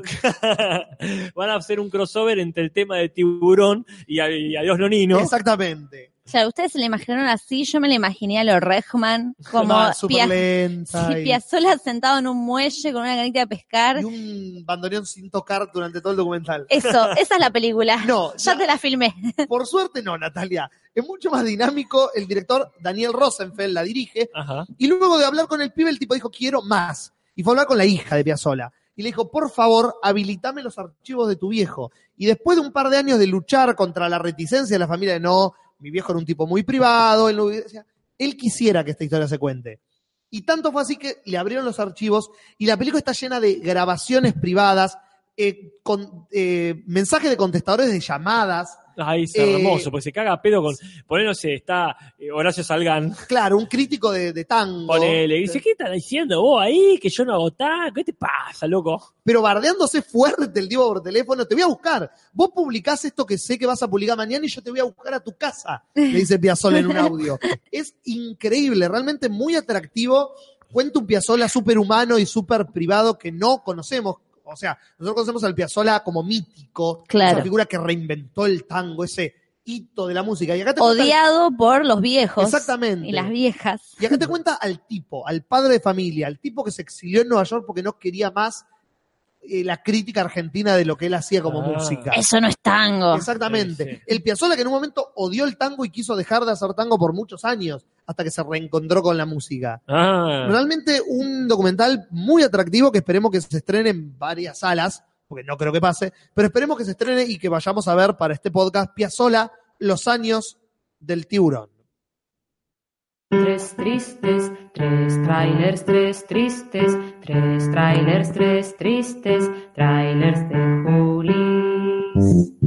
Tres tristes, tres trailers, tres tristes, tres trailers, tres tristes, trailers de Julis. ¡Mata, chabón! Y acá estamos tratando de ser millennials, porque se armó debate en el chat de si sos Team Escalofríos o Team Le Temes a la Oscuridad. Entonces ahora vamos a ir a Twitter y vamos a hacer Team Le Temes o Team Escalofríos. Igual hay una cosa que a mí me gusta mucho. Sí. Mi postura peronista de la vida. De la Obvio. oposición. Sí. Vos, no sé si ustedes cuando vieron que a veces era, che, vos sos Ford, o sos Chevrolet. Y Sí. aparecía en el fondo alguno con el Dodge. Sí. Y que decía, bueno, está bien, compiten, está, qué sé yo. Acá el Lumen... Era un Dodge por uno. Eso. Sí. Claro. Eh, tiró hashtag Team Cuentos de la Cripta. Eso, Ah. gracias. Yo iba, gracias, Lumen, estaba por decir eso. Yo era Team Le- Cuentos de la Cripta. No, no vale. ¿Cómo no vale? Pero yo veía eso. Yo veía eso en Canal 9, me acuerdo que los pasaban. ¿Pero por qué? Porque no era para niños. Y la que era para niños era animado, va en otra categoría. Ok, Pero, pero bueno, no. Yo estoy haciendo acá el Twitter y ustedes arranquen. Ahí está. ¿Team Le Temes o Team Escalofríos? Contestanos en Twitter. Yo le, le hago con un, el codo a Casper. Ponelo en Twitter. Ponelo en Twitter como cuatro viejos fumando. Sí, Los sí. pibes les va a gustar eso. Ponelo en Twitter. Bien, eh, traje mi columna del día de hoy, que Sí. es la centurión de la semana, Que ya va a tener su cortina.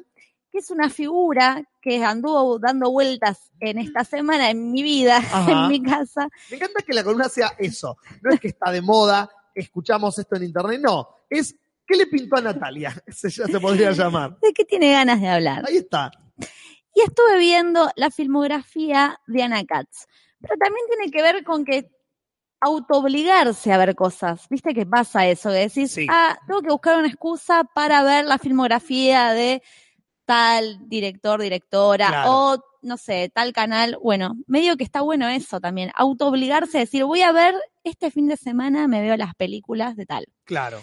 Entonces, yo ya tenía un amor a Anna Katz, eh, también por, más que nada por las películas, por ejemplo, El candidato de Daniel Hendler, Sí. que yo no sabía que ellos dos son pareja, Ah, mira.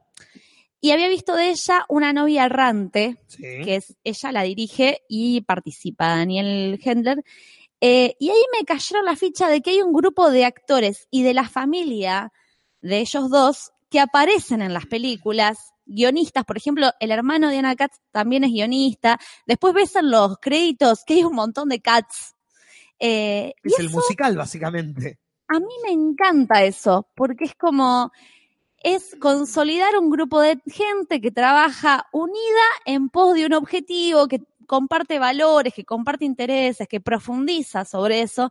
Y eso me parece una de las cosas más rescatables también, sobre todo de estas épocas donde pasa un poco de que tal director, por ejemplo, hace una película con sus amigos o sus conocidos, de repente triunfa y la hace con Darín. Ya fue, o sea, se caga en toda la gente conocida. A mí me encanta esta gente que va laburando, por ejemplo, el candidato, Sí. el actor que hace el candidato, que es como una especie de Macri uruguayo, Sí. eh, trabaja en todas las películas de ellos. O sea, por lo menos las de Ana Katz está en todas él, como un fetiche. Y bueno, eso ya para mí habla muy bien del grupo de gente. Yo estoy en la otra vereda en ese sentido. Y no me sorprende. Obvio. A mí me resulta un poco endogámico eso. Sí y no. Porque Wes Anderson, cada película suma gente. Cambia alguno y suma otro. A mí no me gusta y lo planteo de la postura teatral yo, porque lo vivo mucho en esta ciudad, que se da mucho en el teatro platense, que es la endogamia teatral. Ya sé. Más. Se le puede pedir más. Que es o menos, al me- o, que- o menos endogamia. Pues sí, por favor. Porque es una cuestión de. Y se da en el cine, como esto que. Esta gente que trabaja con esta gente. Y solo trabaja con esta gente. Y no puede trabajar con otra gente porque no son del grupo de teatro al que pertenecen o son de la, del grupo de cine al que pertenecen. A mí eso me. No me rompe las pelotas. A mí me parece que el artista tiene que ser una persona nómade. Que no tenga sentido de pertenencia salvo el propio. Que pueda laburar Ah. con cualquiera, con quien sea como sea. Porque si no, terminás haciendo siempre lo mismo. Por más que profundices y profundices, llega un momento que no se puede profundizar más y terminás haciendo la misma película, el mismo corto, la misma obra. Claro, o sea, está muy bien. Sí, sí, yo no lo pensaba en ese sentido, sino lo pensaba en relación a ser leal con tus compañeros de trabajo. Lear, lear. No, es No. Ah, perdón, me quedé. los trailers. Más que nada, no pensándolo así, que es verdad lo que decís, y es interesante poder seguir intercambiando y trabajar con otra gente, pero también está bueno que, no sé, si un día la pegás, decir, voy a darle laburo a la gente que me viene bancando cuando yo no era nadie. Bueno, que eso Ah. es lo que hace Wes Anderson, por ejemplo. Este, y a ese punto iba, ¿no? Como que me Sí. parece que, que está bueno eso, poder seguir confiando en la gente que te bancó, que quizás las películas, no sé, y ya metiéndonos más en la filmografía de Katz, el juego de la silla, que es una, es la, eh, creo que es la primera película así que hace ella, está hecha con dos pesos, está en. YouTube. Eh, y no sé quién habrá cobrado realmente esa película. Después veo que estuvo en festivales y todo. Pero Sí, digo, sí. y ahora la última, que se llama Sony Florianópolis, que ya tiene proyección de festivales, estrenó, no sé, en un festival no sé dónde, premios en Europa. eh, digo, poder proyectar y darle esa gratificación a la gente que te bancó cuando vos no eras nadie, digamos. Como, Sí, sí, obvio. En ese sentido, sí, está bueno como seguir llamando a esa gente para, para papeles o para roles atrás de cámara. Este, porque hay, hay, no sé, no quiero nombrar a nadie, pero suele pasar, he, escuchado comentarios, sí, yo laburé en tal película de tal director, eh, no cobró un peso y ahora este director la pegó y está llamando. No le llaman ni a palo, Claro. claro. Ella trabajó con Portalupi, ¿no? Claro. En, En- una novia errante. Ahí está, mirá. En una nieve, eh, sí, que es una de las cosas que yo rescato de las películas de ella es, por un lado, como que todos los personajes los agarramos como en una especie de crisis existencial. Ah, Por ejemplo, en una novia errante, eh, ella se va con su pareja a Mar de las Pampas y en el medio del viaje, el novio le dice, "Mm, yo mejor me bajo acá en Claromeco, póngale, no Claro. sé, una ciudad. Eh, seguí vos, porque me parece que prefiero cortar la relación. se lo dice ahí en, En el el medio del viaje de pareja. ¿En dónde? Él, él se baja en una Ah. ciudad antes de llegar a Mar de las Pampas Claro. y ella se baja sola ahí en la ruta, se va caminando porque termina bajándose antes y va a Mar de las Pampas y bueno, y es esa crisis y todas las películas tienen eso en común, que agarramos a los personajes en medio de una crisis existencial Claro.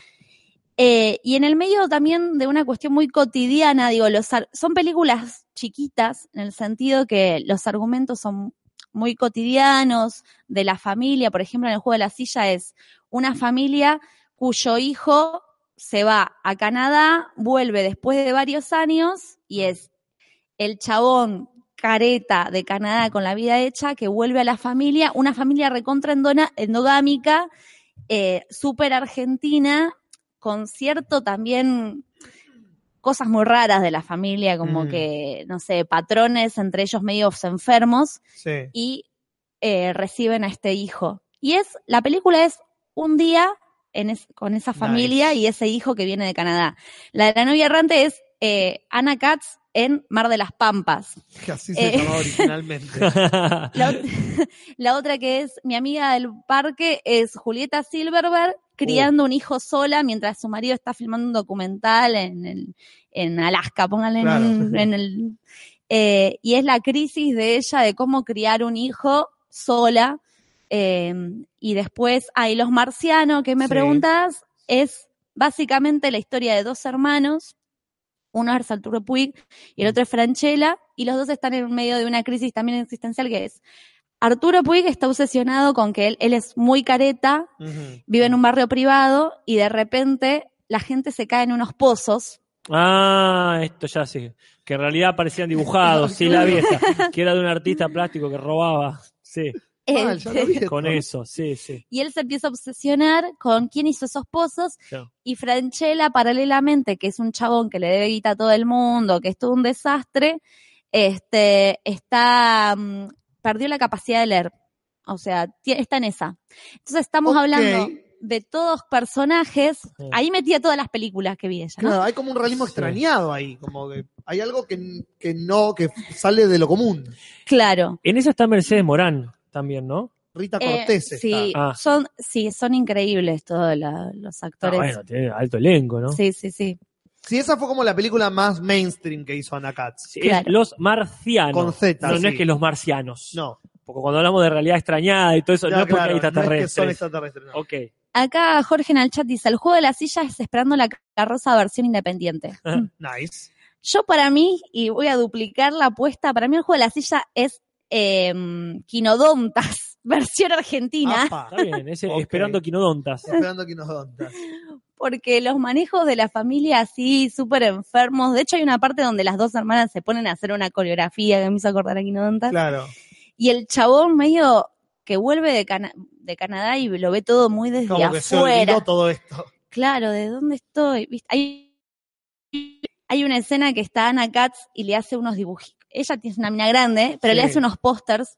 Eh, entonces hay toda una escena que ella le va mostrando los distintos pósters que le dibujó al hermano por su vuelta y son todos súper infantiles Ah, y, papá. y él queriendo ser amable, pero es como se está dando cuenta que la hermana es como media una muy border. Claro, como Ah. quedaron todos parados en el tiempo. Eh, Acá Miguel Oler pregunta, ¿puede alguien definirme endogamia? Que no lo recuerdo y si googleo me sale el podcast. Si endogamia es cuando las personas se relacionan con eh, otros del mismo grupo o de fa- familiar o el mismo grupo este, Social, de- social, claro, y, y tal cual. Entonces ahí sale gente deforme. Claro.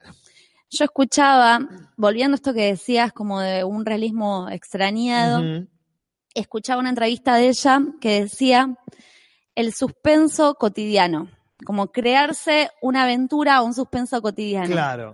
Entonces, por ejemplo, volviendo ahora a la, mm, a la de Julieta Silverberg, mi amiga del parque, que ya está criando su hijo, y es claro, el que está teniendo aventuras por el mundo es el marido que está filmando un Pero yo te documental. cuento esta historia. Claro, y es Julieta en medio muy sola. Todo el mundo le dice que está mal lo que hace, lo que tiene que hacer, porque es madre primeriza. Mm. Y de repente se empieza a armar su propia aventurita, eh, porque se empieza a vincular con una mina que parece que es medio una chorra. Este, entonces es como que cómo generar en la cotidianeidad una aventura o ponerle suspenso a, a lo simple de la vida. ¿no?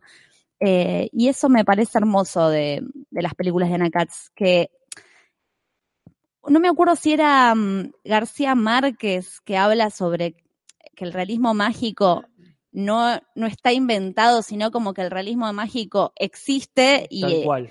y están los ojos de quien lo escribe y lo ve, medio que Ana Katz un poco hace eso, como que a toda la realidad y a lo cotidiano le pone su mirada súper rica, atractiva, encuentra detalles donde por ahí no los vemos. eh, Sí, aparte, más, este, por ejemplo, en el caso que decís del chabón que viene de Canadá, Ujú. no, no sé si ahí se desarrolla, mucho- desarrolla mucho el tema de que decía García Márquez de la mirada europea, que Canadá no es Europa, pero, Pero. estamos ahí nomás. del primer mundo. Claro, entonces esta idea de, de- de ver la latinoamericaneidad Claro. desde un punto de vista europeo es lo que hace, como vos decís, que el realismo mágico en realidad esté en la exuberancia, ponele, de, de nuestras plantas, de Claro. nuestras costumbres. Así que, claro, un tipo formado en cualquier lugar de anglosajonia, Claro, tú seguramente. súper cuadrado y armadito. Y, viste, te, te genera otro punto de vista. Claro. Em, bueno, recomiendo que vean las Mm. películas de, de ella. Ella es muy buena actriz también y me parece que tiene algo, es muy extraña, cómo gestualiza, cómo habla. Este, no, no es normal, digamos. Bien.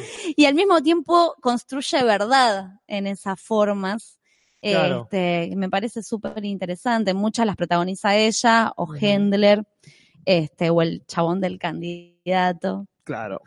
Este, no sé si decir algo más en relación. Lo que vos quieras. Me había tomado unas notas y las Ah, hizo, hizo toda la tarea. Y sí, ella. Y yo acá anotándome en la mano Sí, mal. qué apellidos no había que decir sobre las consultas de educación sexual. Tomo este momento para agradecer que nos esté escuchando una eminencia, este, que es eh, el doctor Rubén, Sí. que es un, un- un doctor que allá en Sierra de la Ventana, cuando estábamos dando vueltas con Gaby, tomó el compromiso de alguna vez escucharnos. Ah, mira y qué bien. según me dicen, nos está escuchando, así que un gran saludo para él. Qué bueno. Nati, ¿qué notas tomaste?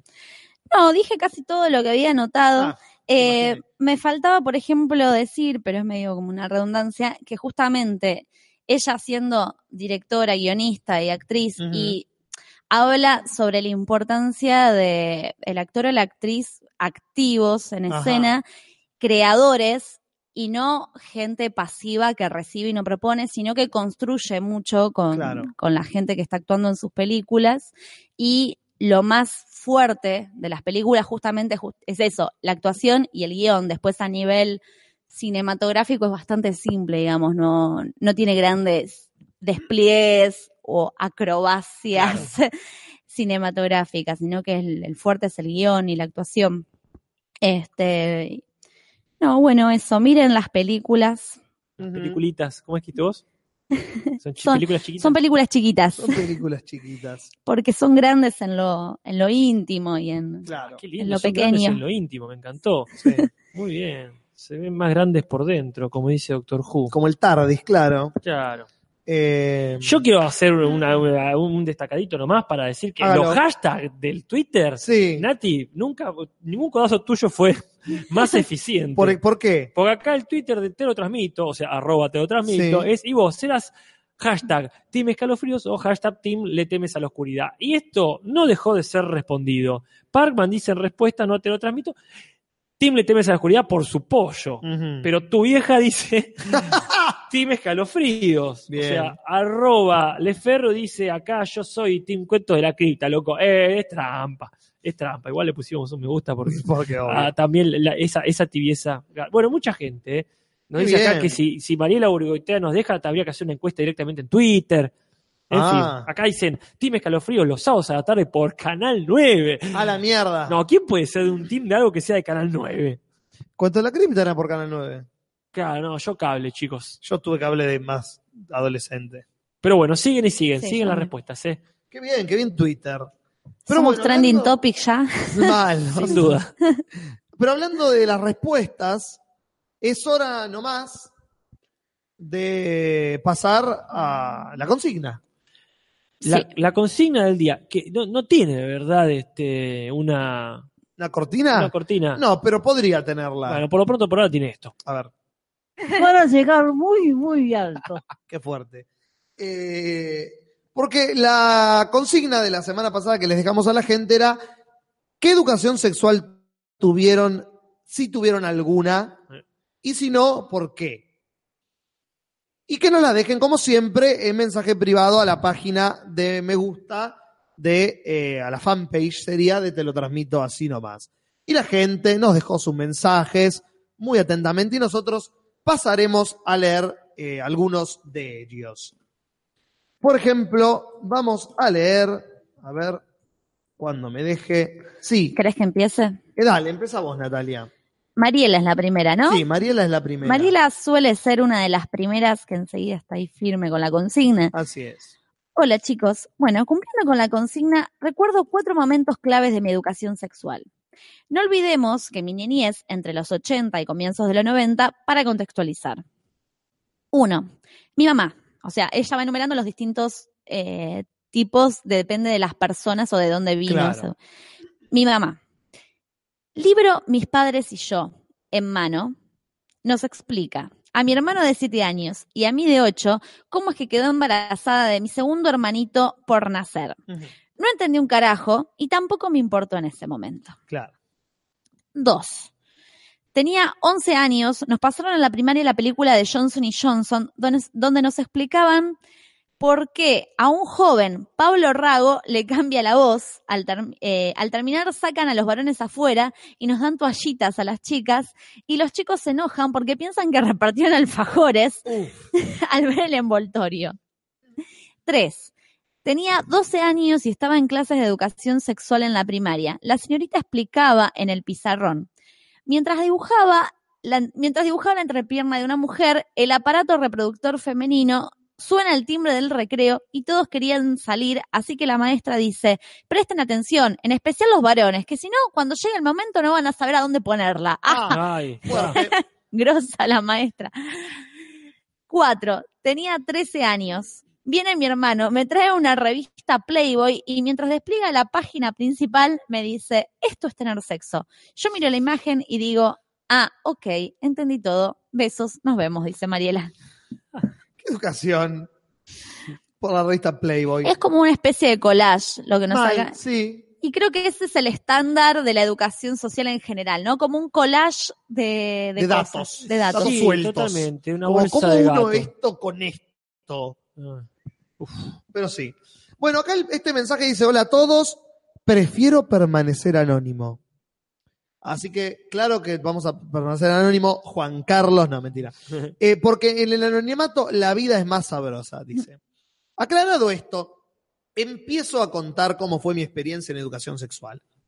El primer acercamiento con el sexo fue a través de unas revistas que tenía un tío mío y que junto a mi primo nos dedicábamos a estudiar.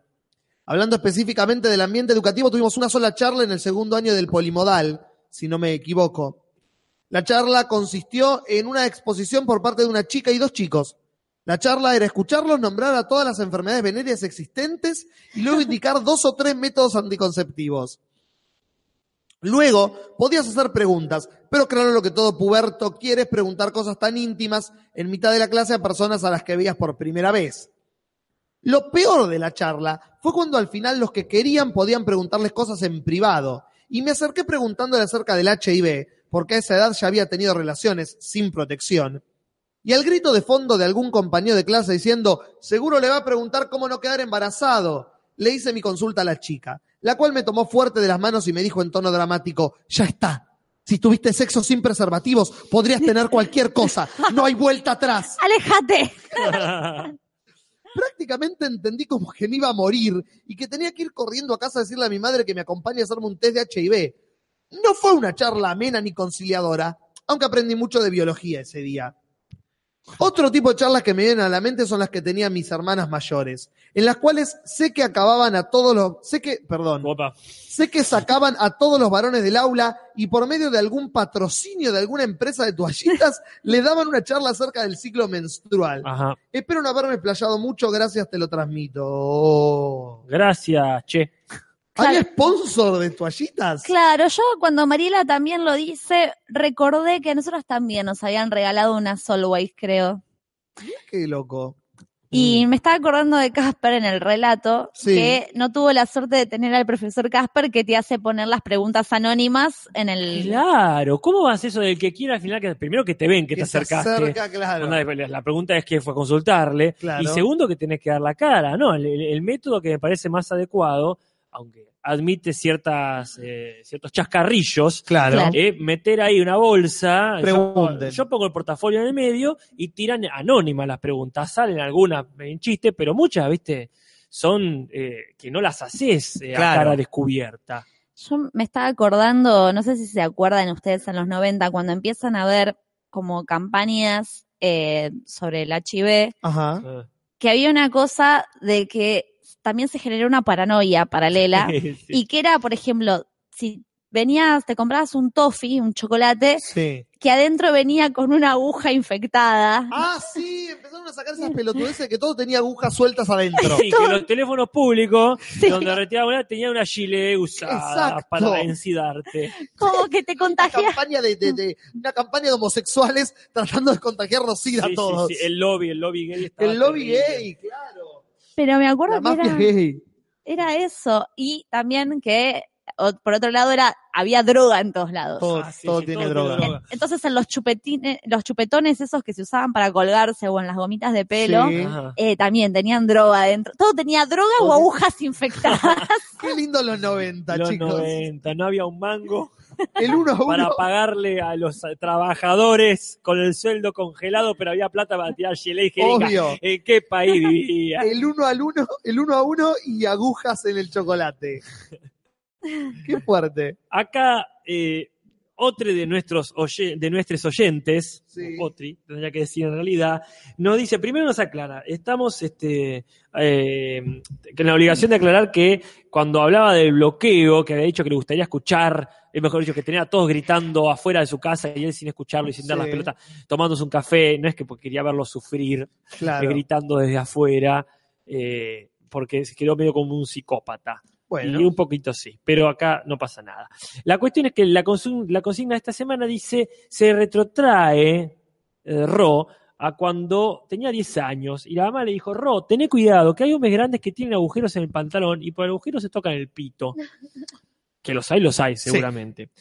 Yo, dice Ro, sin entender por qué mi mamá me decía esto y, y sin entender por qué alguien se tocaría el pito, le digo, bueno, ma, durante los años que estuve, perfecto, es la Claro. educación sexual básica. Durante los años que estuve en el colegio no tuve mucha educación sexual que digamos, pero siempre me quedó eso que me dijo mi vieja, le quedó grabado. Hasta que un día lo entendí. Había gente que se calentaba con looks nenes. No le, no, no, no le podía creer. Después de- me enseñaron un poco de anatomía en el secu y algo sobre los fluidos corporales que no recuerdo muy bien. Aún recuerdo lo que me dijo mi vieja ese día y pienso, ma, qué forma más rara. Sí. Y medio voltera, así. Más rara. Epa. Acá se me apareció un cartelito en el- de Cuacapo que dice, ¿qué forma más rara de decirle a un nene? Y el aún ya automáticamente Claro. Me dice, crear cita. No. No, no, no voy a crear una cita con un nene, por No. favor, ya aprendimos algo. Dice, ¿qué forma más rara de decirles a un nene que tenga cuidado con ciertos comillas grandes? Sí, una advertencia sexual. Exactamente. Continuamos, hay montones. Sí, sí, tenemos para tirar para arriba. Por las dudas leo el nombre al final, por si en el medio dice, no lean mi nombre. Bueno. Hola Nati, Casper, Julis, Ay, o no, quien esté de Nati, te turno. dije que no leas mi nombre. No. O quien esté de turno para leer esto. Cumpliendo la consigna, paso a comentarles mi corta y terrible experiencia con la educación sexual. Primero que nada, creo que vale la pena remarcar que fui a una escuela pública del centro de Rosario, una escuela normal de aquellas que se supone que tiene un gran nivel de educación y todo eso. Y en los 15 años que estuve en esa escuela, solamente hubo una ocasión en la que me dieron algo que siquiera poquito cercano a eso, en una materia algo trambólica llamada salud y adolescencia. A esa materia es verdad, es Sí, bastante... parece- aparecen muchas de las respuestas de los mensajes que nos han dejado. Ajá. en cuarto año de la secundaria y fue una encuesta múltiple choice de mierda con preguntas del calibre de ¿cuándo una mujer dice que no? Ah, perdón. Cuando una mujer dice que no, ¿en realidad quiere decir que sí? O bueno, sea, bueno saberlo. Hay que ver ahí, espero que todos se hayan puesto lo correcto. Claro. o sea, una verdadera mierda, literal. Bueno, además de eso, bueno, igual si esto lo toman como una consigna para después desarrollarlo y hablarlo, Claro. está bueno. Claro, si queda en un múltiple choice y no se habla, más. es una mierda. Sí. Eh, o sea, una verdadera mierda, ta, ta, ta. Cuando se aprobó el proyecto de la ley ESI, yo estaba en el centro de estudiantes de esa escuela y fuimos a hablar con el vicedirector, un prepotente de mierda, para que se aplique y se haga de forma transversal. Y todo eso que contempla la ley. Y el tipo nos dijo que no lo iba a hacer porque había padres que no estaban de acuerdo. O sea, es una ley pelado. Las leyes se cumplen aunque no quieras. Bueno, no debe ser un secreto a esta altura que tuve problemas con la autoridad durante mi secundaria y toda mi vida, porque lo pienso seguir teniendo. Dije muchas veces la palabra bueno y mierda. Los quiero mucho y ahí arriba dis- me dice que Julia, una chica que iba a la misma escuela que yo, los escucha, así que si lo leen, hola Julia, los quiero, chau. Hola, Julia. Eh, Julia, Nos dice Manu Armoa. Muy bien. Este, claro, el problema es ese, que si es solo un múltiple ¿Y choice, queda ahí en la nada? Ah, eh, ya que sea un múltiple choice, ya es triste. sí, o sea, eh, todo bien. pero- Jugátela. claro. Y la otra es esa, que es, ver- es una terrible verdad, que la ley de educación sexual integral, hay muchos colegios que no la no, quieren se la aplicar pasaron por el orto. y que hay padres que encima se quejan, o sea, eso es ¿Y terrible. quién paga la cuota? Sí. El padre. Entonces vamos a respetar la ley, ni en pedo. ¿Alguien va a decirnos algo? No. Y así ganan los malos, como siempre. Acá Guille González nos dice, de parte de mi familia, nunca tuve ningún tipo de charla o consejo más que el ambiguo, cuídate, no quiero nietos. Tranqui. No tenía a nadie para preguntarle ya que soy el único hijo varón. Mi viejo nos dejó cuando éramos chicos y mis tíos barra primos siempre me cayeron mal. De parte de la escuela nos dieron las clases básicas de biología donde nos enseñan sobre el reproductor femenino y masculino. Luego en secundaria tuve una clase de educación ciudadana en tercer año y yo con 14, donde nos enseñaron a poner un condón. También hicimos el experimento de ponernos el condón en el brazo hasta el codo para demostrar que no se aprieta ni hace que no sientas nada. Es como una advertencia a las chicas de que no caigan en el chamullo de algunos hombres para coger sin forro. Mm. Y esa fue básicamente toda la educación formal que tuve. El resto lo aprendí de amigos e internet. Obviamente me mandé algunas cagadas e hice cosas de las que no estoy orgulloso, aunque por lo menos no intenté violar a nadie, dice Ah, no, no, con no, el espíritu Perdón, va de nuevo. Obviamente me mandé algunas cagadas e hice cosas de las que no estoy orgulloso, aunque Por lo menos no intenté violar a nadie. porque fueron resultado, gracias Casper, principalmente de una imagen distorsionada de la mujer y su relación con el sexo. Ah. Por suerte, mi primera novia fue un golazo de media cancha en el último minuto de la final del Mundial. No porque supiera más que yo, sino porque era tan inexperta y con las mismas ideas distorsionadas. Aprendimos juntos y en el camino nos desconstruimos.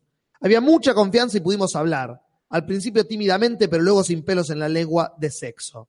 Con prueba y error, nunca ninguno demasiado grave. Aprendimos mucho y ahora sé al menos lo básico sobre las relaciones sexuales. Consentimiento, cuidado y sexo más allá del simple coito. Saludos a todos ahí.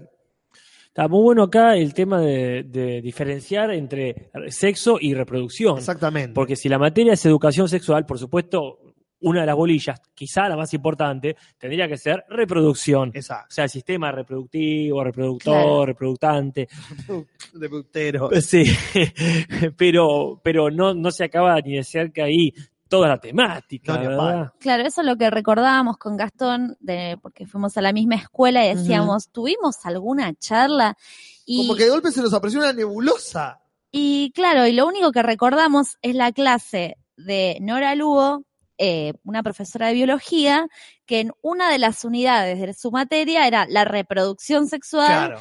Entonces, de, de repente ella por ahí, por lo menos en mi curso, yo recuerdo que ella lo abría un poco más allá Bueno. de la unidad, pero muy limitado todo. Y Y, estábamos ad- adentro de una escuela religiosa.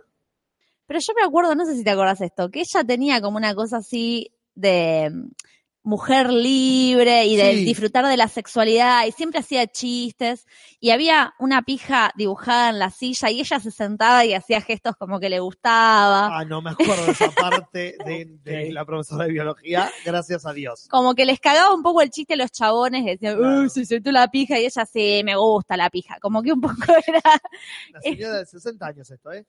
generaba un poco como de juego, decir, sí, soy mujer, me gusta la sexualidad, soy libre, como que me acuerdo que, que transmitía eso, que estaba bueno dentro de una escuela católica.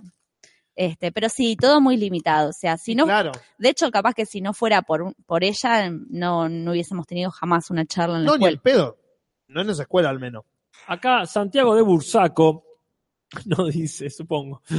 Ah, le asumiste su nacionalidad. Claro, tal cual. Dice, hola chicos, vengo a responder la consigna. En mi escuela no se enseñó educación sexual. Es más, si no fuese por la profe de biología, que un día entró al au- al aula y dijo, esto no puede ser, de ahora más me voy a sentar en la silla que tiene una pija. No, mentira, dice, esto no puede ser, de ahora más yo le voy a dar todo lo que sé de educación sexual. Yo voy a dar todo lo que sé de. Quiero decir, todo lo que sé de educación sexual. No hubiera tenido nada, dice él. Igualmente explicó lo básico. Luego, y porque tenía novia, la madre de un amigo me sentó y me detalló todo. No termino de entender si tenía novia él, la madre del amigo o la profesora de biología. Las tres. Ojalá. Una genia. Muy bien, me alegro que haya habido esa charla ahí este, de, de la madre de un amigo. Mi, mi mayor educación sexual viene más, más o menos del lado ahí. ¿eh? La madre del amigo, la madre copada ahí que se guitarreaba y, y chupaba vino a las 3 de la mañana. ¿Cómo termina esa historia? No, sigue, sigue. Sorry, pero ahora quiero escuchar termina. No tiene nada que ver con educación sexual. No, no. O sí. Natalia. Bien. Bueno, les paso a contar la consigna de la semana. Tuve, cuando tuve 10 años, y creo que fue una excelente clase. La verdad, ahora con 20 años lo veo y digo, fue extraordinaria. Pero esa edad fue muy chocante ver todo eso. Creo que se tiene que ajustar a la edad de los chicos y con el trato adecuado. Porque quedé asombrado. Podría, a ver, está medio raro. Porque quedé asombrado. Podría haber citado esto ya es demasiado, bueno, gracias por leer, o no, como dice la faraona, pero la tuve y me parece excelente ahora. No entra en detalles. No, Este, pero tuvo algo. hay que, a mí me parece, o sea, que obviamente hay que educar la educación sexual a las distintas edades, pero es, es importante que desde el jardín de, de infantes se tenga educación sexual. Y cuando digo educación sexual, me refiero desde el comportamiento, eh, desde reconocer, esto ya lo hablé, eh, que nadie se vaya a propasar con vos, Claro. cuando darte cuenta que lo que está haciendo un adulto No sobre es lo que tiene que estar haciendo está- el adulto. A eso me refiero. Por Totalmente, eso, de lo más chiquitito y básico para proteger un niño infante de jardín, hasta lo más explícito para un pendejo de 17 que se está por ir a Bariloche a ponerla. Claro. por eso es importante como desde sí y sacarle los tabúes. Yo tenía muchos problemas para hablar con mis padres de, de la sexualidad, o sea, nunca hablé en mi vida con ellos. O sea, mi vieja me dio un libro, eh, lo leí en dos horas, después me preguntó, ¿tenés alguna pregunta? No, gracias. Como que no, no podía hablarme, tenía, no sé, una traba tremenda. Claro. Y es al pedo, o sea, todo eso, porque tendría que haber un... Sí. Eh, Claro. Sigamos. Sigamos, Completamos sigamos, con- sigamos. Acá, Naila Sáenz López nos dice: La educación sexual en mi escuela fue el video del grito silencioso. Un documental nefasto y horroroso de un ginecólogo que mata a un bebé de un año más o menos, como explicación a lo que es el aborto. Un video plano detalle de la concha de una mina mientras está pariendo que me arruinó el cerebro de por vida. Y mi maestra de ese momento poniéndose un preservativo masculino en los dedos, mostrando cómo se pone. Lamentable. Sí, Naila, es una educación que varios han pasado. Lamentablemente ese video, ese nombre de ese video también aparece bastante en las respuestas que nos han mandado. Mm. Me- encanta igual que hagan un grupo de WhatsApp. Sí. Los del video este. Los del grito silencioso. Exactamente. Porque yo la verdad que no, no lo vi, pero... No, lo por quiero- suerte ahora- no. No, no lo quiero ver. No, ni pedo. Ya con ese nombre. Bueno, este, acá estoy tratando de activar el, el FEU porque la, la- la pestaña se me trabó. Ah, bueno, yo te abro el mensaje que sigue. Por favor, igual, este, sí, agárrenlo acá. Yo Quizá no era el que sigue. Bueno. Pero bueno, vamos, vamos con, con Fede. Fede de Munro. ¿Qué nos dice? Eh, tuve tanto educación sexual en la primaria semi, privada como en la secundaria, también semi privada y católica. Por las dudas, las dos escuelas son semi privadas, porque son públicas pero de gestión privada. Ok, problema tuyo. Ahí, las cosas que pasan en Munro. La charla de la primaria no la recuerdo mucho. Nos hablaron sobre preservativos y nos preguntaron nuestras dudas. Que fácil que es. Claro. Pues te las voy a decir cualquier día. En la secundaria en biología se centraban nuevamente en la importancia de cuidarse algunas enfermedades y no mucho más. Lo que recuerdo patente, presión que hace rato que no escucháis y que me encanta, es que en formación católica se enseñaban mucho, se enseñaban, perdón, no, dice se enseñaban mucho con el aborto. Mostraban imágenes explícitas para impactarnos y contaban historias de mujeres que abortaron y terminaron con depresión y cosas por el estilo. Para ponerlos en situación, toda esta data, 2010-2014, en una escuela solo para varones. Y si bien yo me considero ateo desde que tengo uso de razón, por alguna razón, valga la redundancia clara, acepté sin cuestionar todo lo que me enseñaron, comillas, sobre el aborto. Y recién lo empecé a cuestionar, a investigar, cuando empezó a tomar fuerza la lucha por la legalícenla, legalícenla. Todo esto me hizo acordar, no sé si hablé- hablamos alguna vez de Wids, hay un capítulo que el hijo de Nancy, la protagonista, empieza a ir a un colegio re católico, entonces tiene un profesor que a- tiene una apariencia copada que les hace actividades donde lo- los chicos puedan pensar y ser creativos. Entonces dice, bueno, hoy vamos a investigar un crimen. ¿Les gustaría? Sí, todos re felices. Entonces el hijo de Nancy se receba con el crimen, saca un millón de teorías, qué sé yo. Cuando va a la clase, resulta que el crimen era ninguno de las de las que habían dicho los chicos era el asesino, sino que el asesino había sido la chica que abortó porque estaba embarazada una de las protagonistas. Eh, y bueno, y en ese episodio, va, a lo largo de la serie, creo que van mostrando distintos asuntos así donde la La- educación se mete a meter, no sé, Caca eh, caca en la cabeza. Y es genial porque el hijo de Nancy es súper progre y lo odia el Claro. profesor.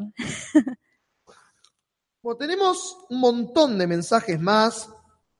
Hemos leído, ¿sí? Natalia, con... así vamos a leer algunos más. Así al azar, ¿cómo hacemos? Y sigamos, ¿no? Porque todavía hay Sí, sigamos, Estamos estamos. Alternemos así con comentarios. Yo estoy Ah, no, hablando. obvio. Sí, más vale, más vale. Yo Sí, te voy sí. contando cómo está la cosa en Twitter. ¿Cómo está en Twitter? Yo no- voy a- no- supongo que tendríamos que haber hecho una encuesta en Twitter porque ahora, claro, no voy a andar contando uno por uno Claro. quién es quién, ¿verdad?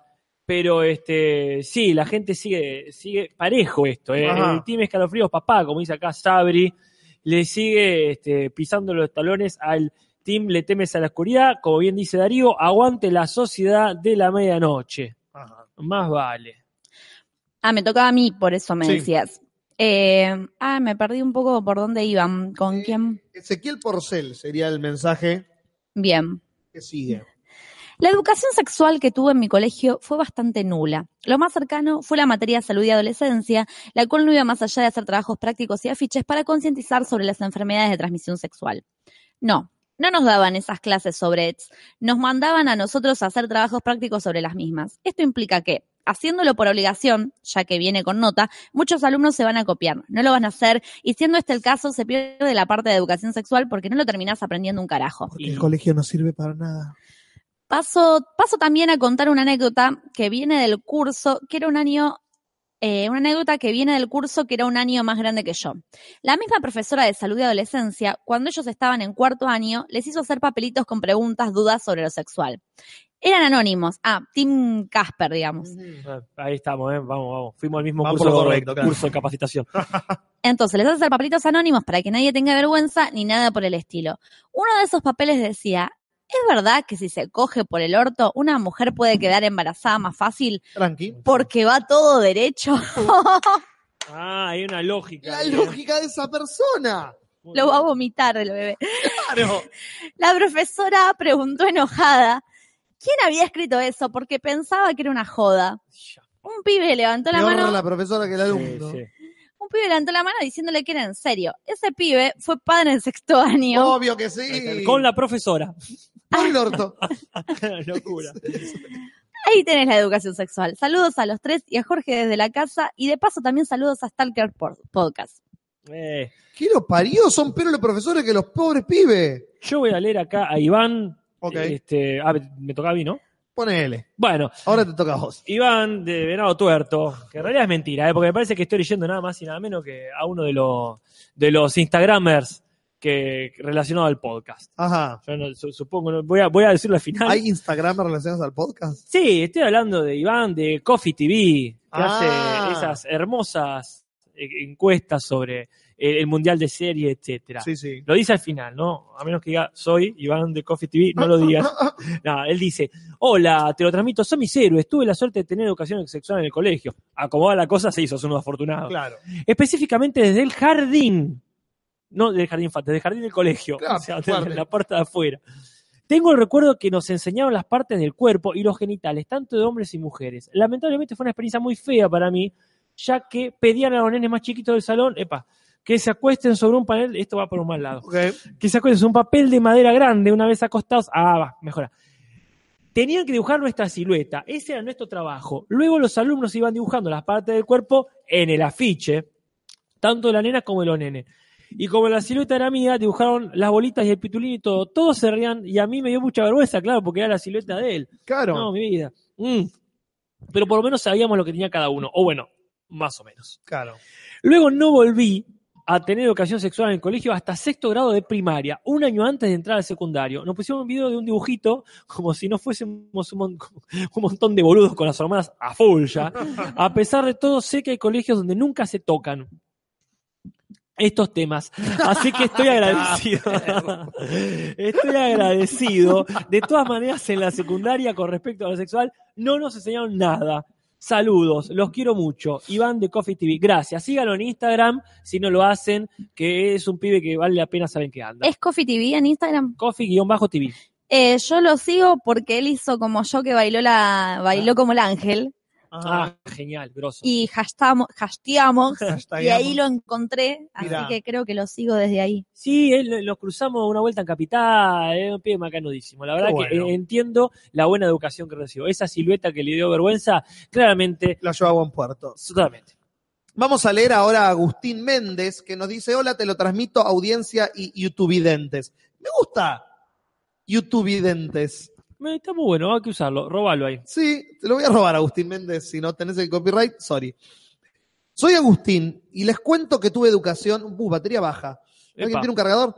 Soy Agustín y les cuento que tuve educación sexual por uno o dos años en la educación pública de Uruguay, con unos 12 o 13 años. Eh, Por aquel entonces tuve una situación que pasó desapercibida y creo que nunca la comenté con nadie fuera de ese día en esa aula.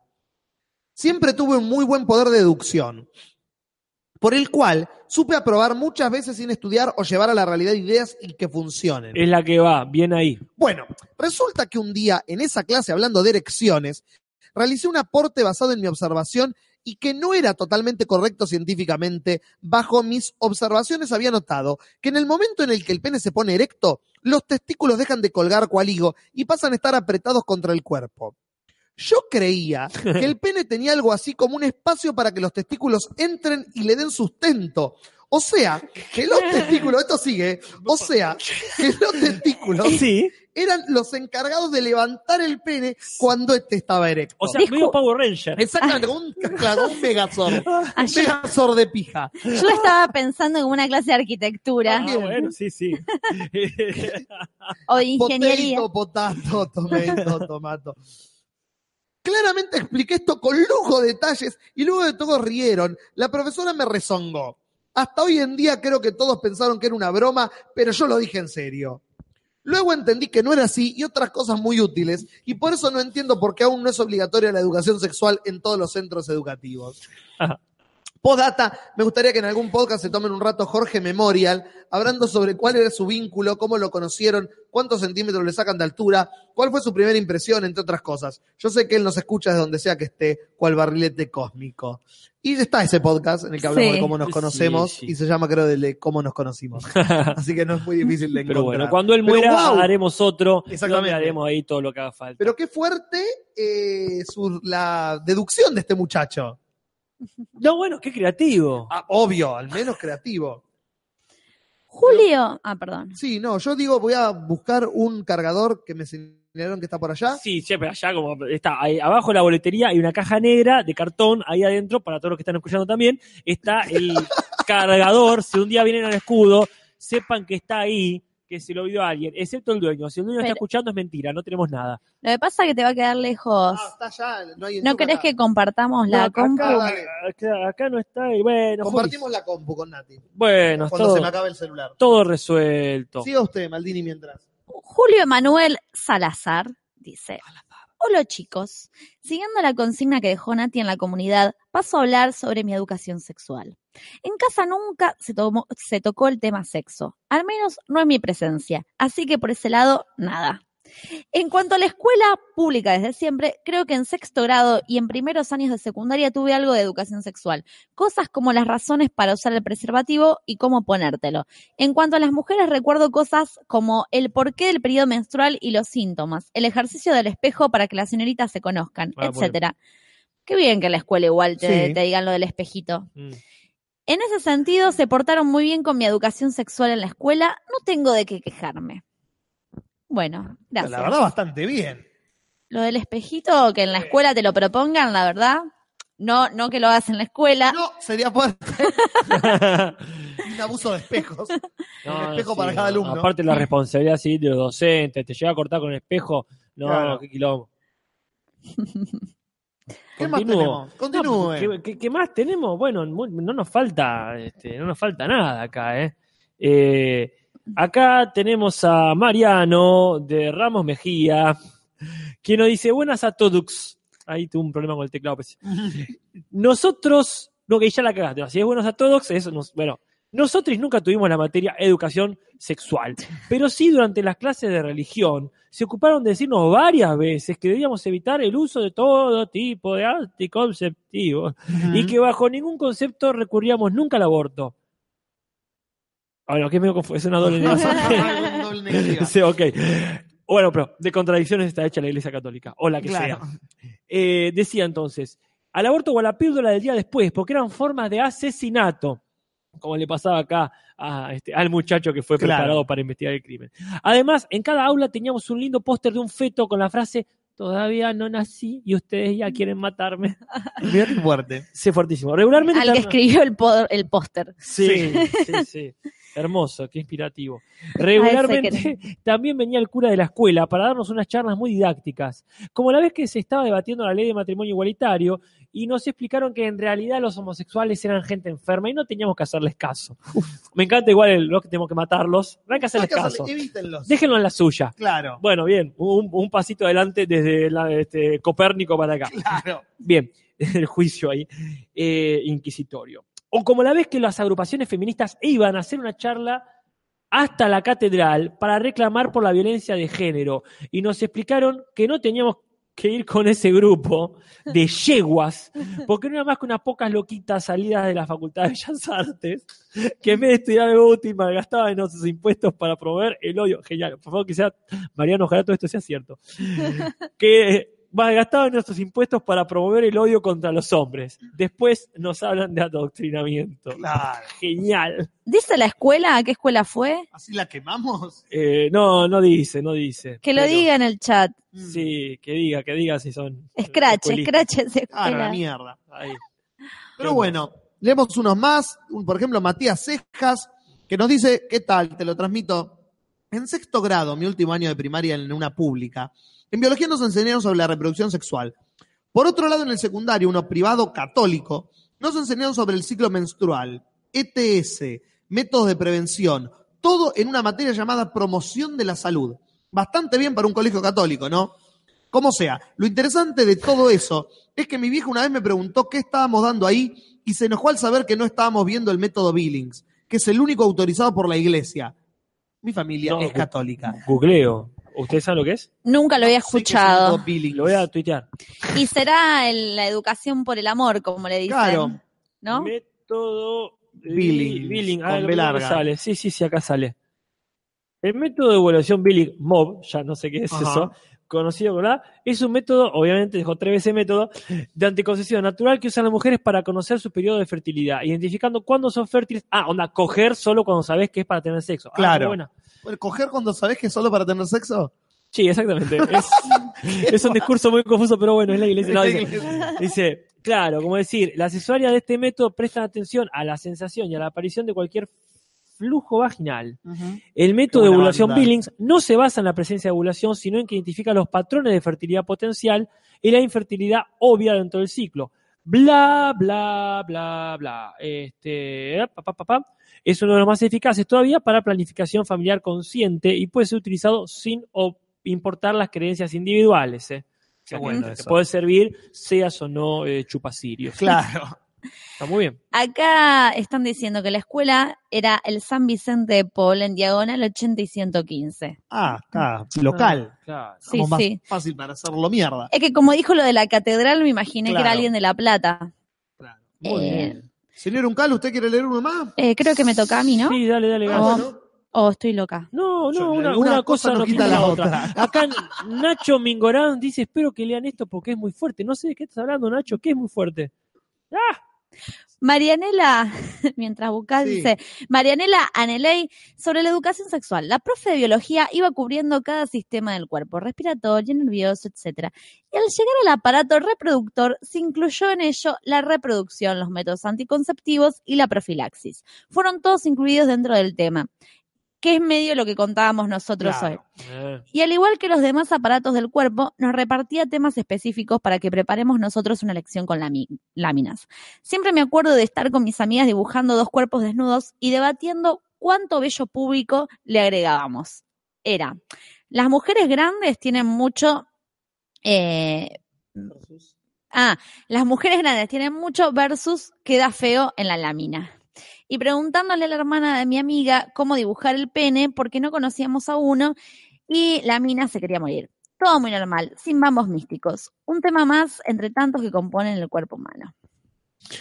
Es que está bien lo- la formación, pero lo que decíamos hoy, ¿no? Que queda corta, o sea, Claro, una clase de todo, como sopapo, así, como. No. Te caga la cabeza. tenés que tener a lo largo del año de identidad de género, de cómo de respetar tu cuerpo, respetar el cuerpo de la otra Imagínate persona. En el 98 nos alguno de nosotros diciendo, queremos una clase de, eh, de género.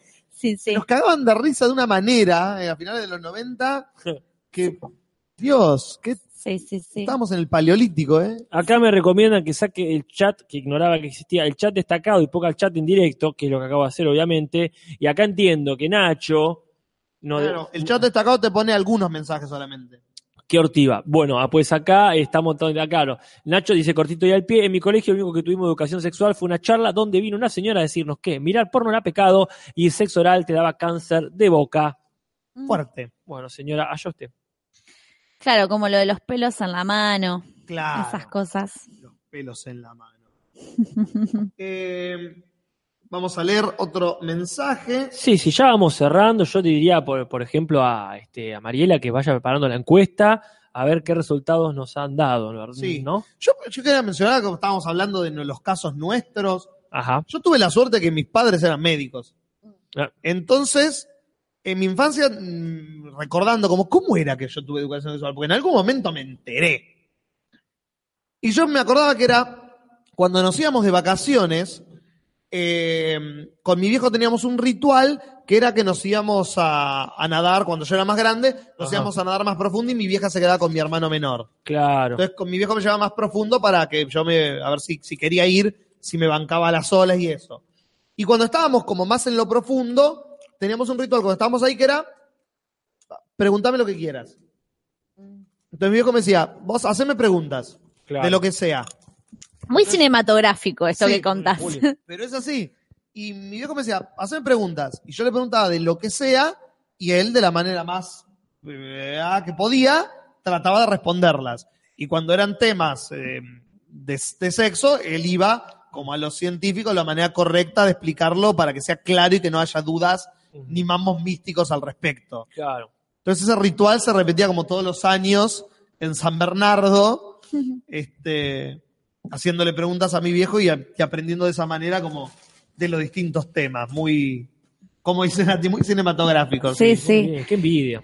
Yo me acuerdo cuando me enteré cómo se hacían los bebés, tipo, que te, medio que entre la última salita del jardín y primer grado estás como, va, yo por lo menos estaba re obsesionada, quería saber la verdad. La verdad. Y tipo, una, una compañerita nos dijo así como muy explícitamente eh, el tema del, del pene y la vagina. Tranqui. Este, y fue como, Seis anitos, ¿qué?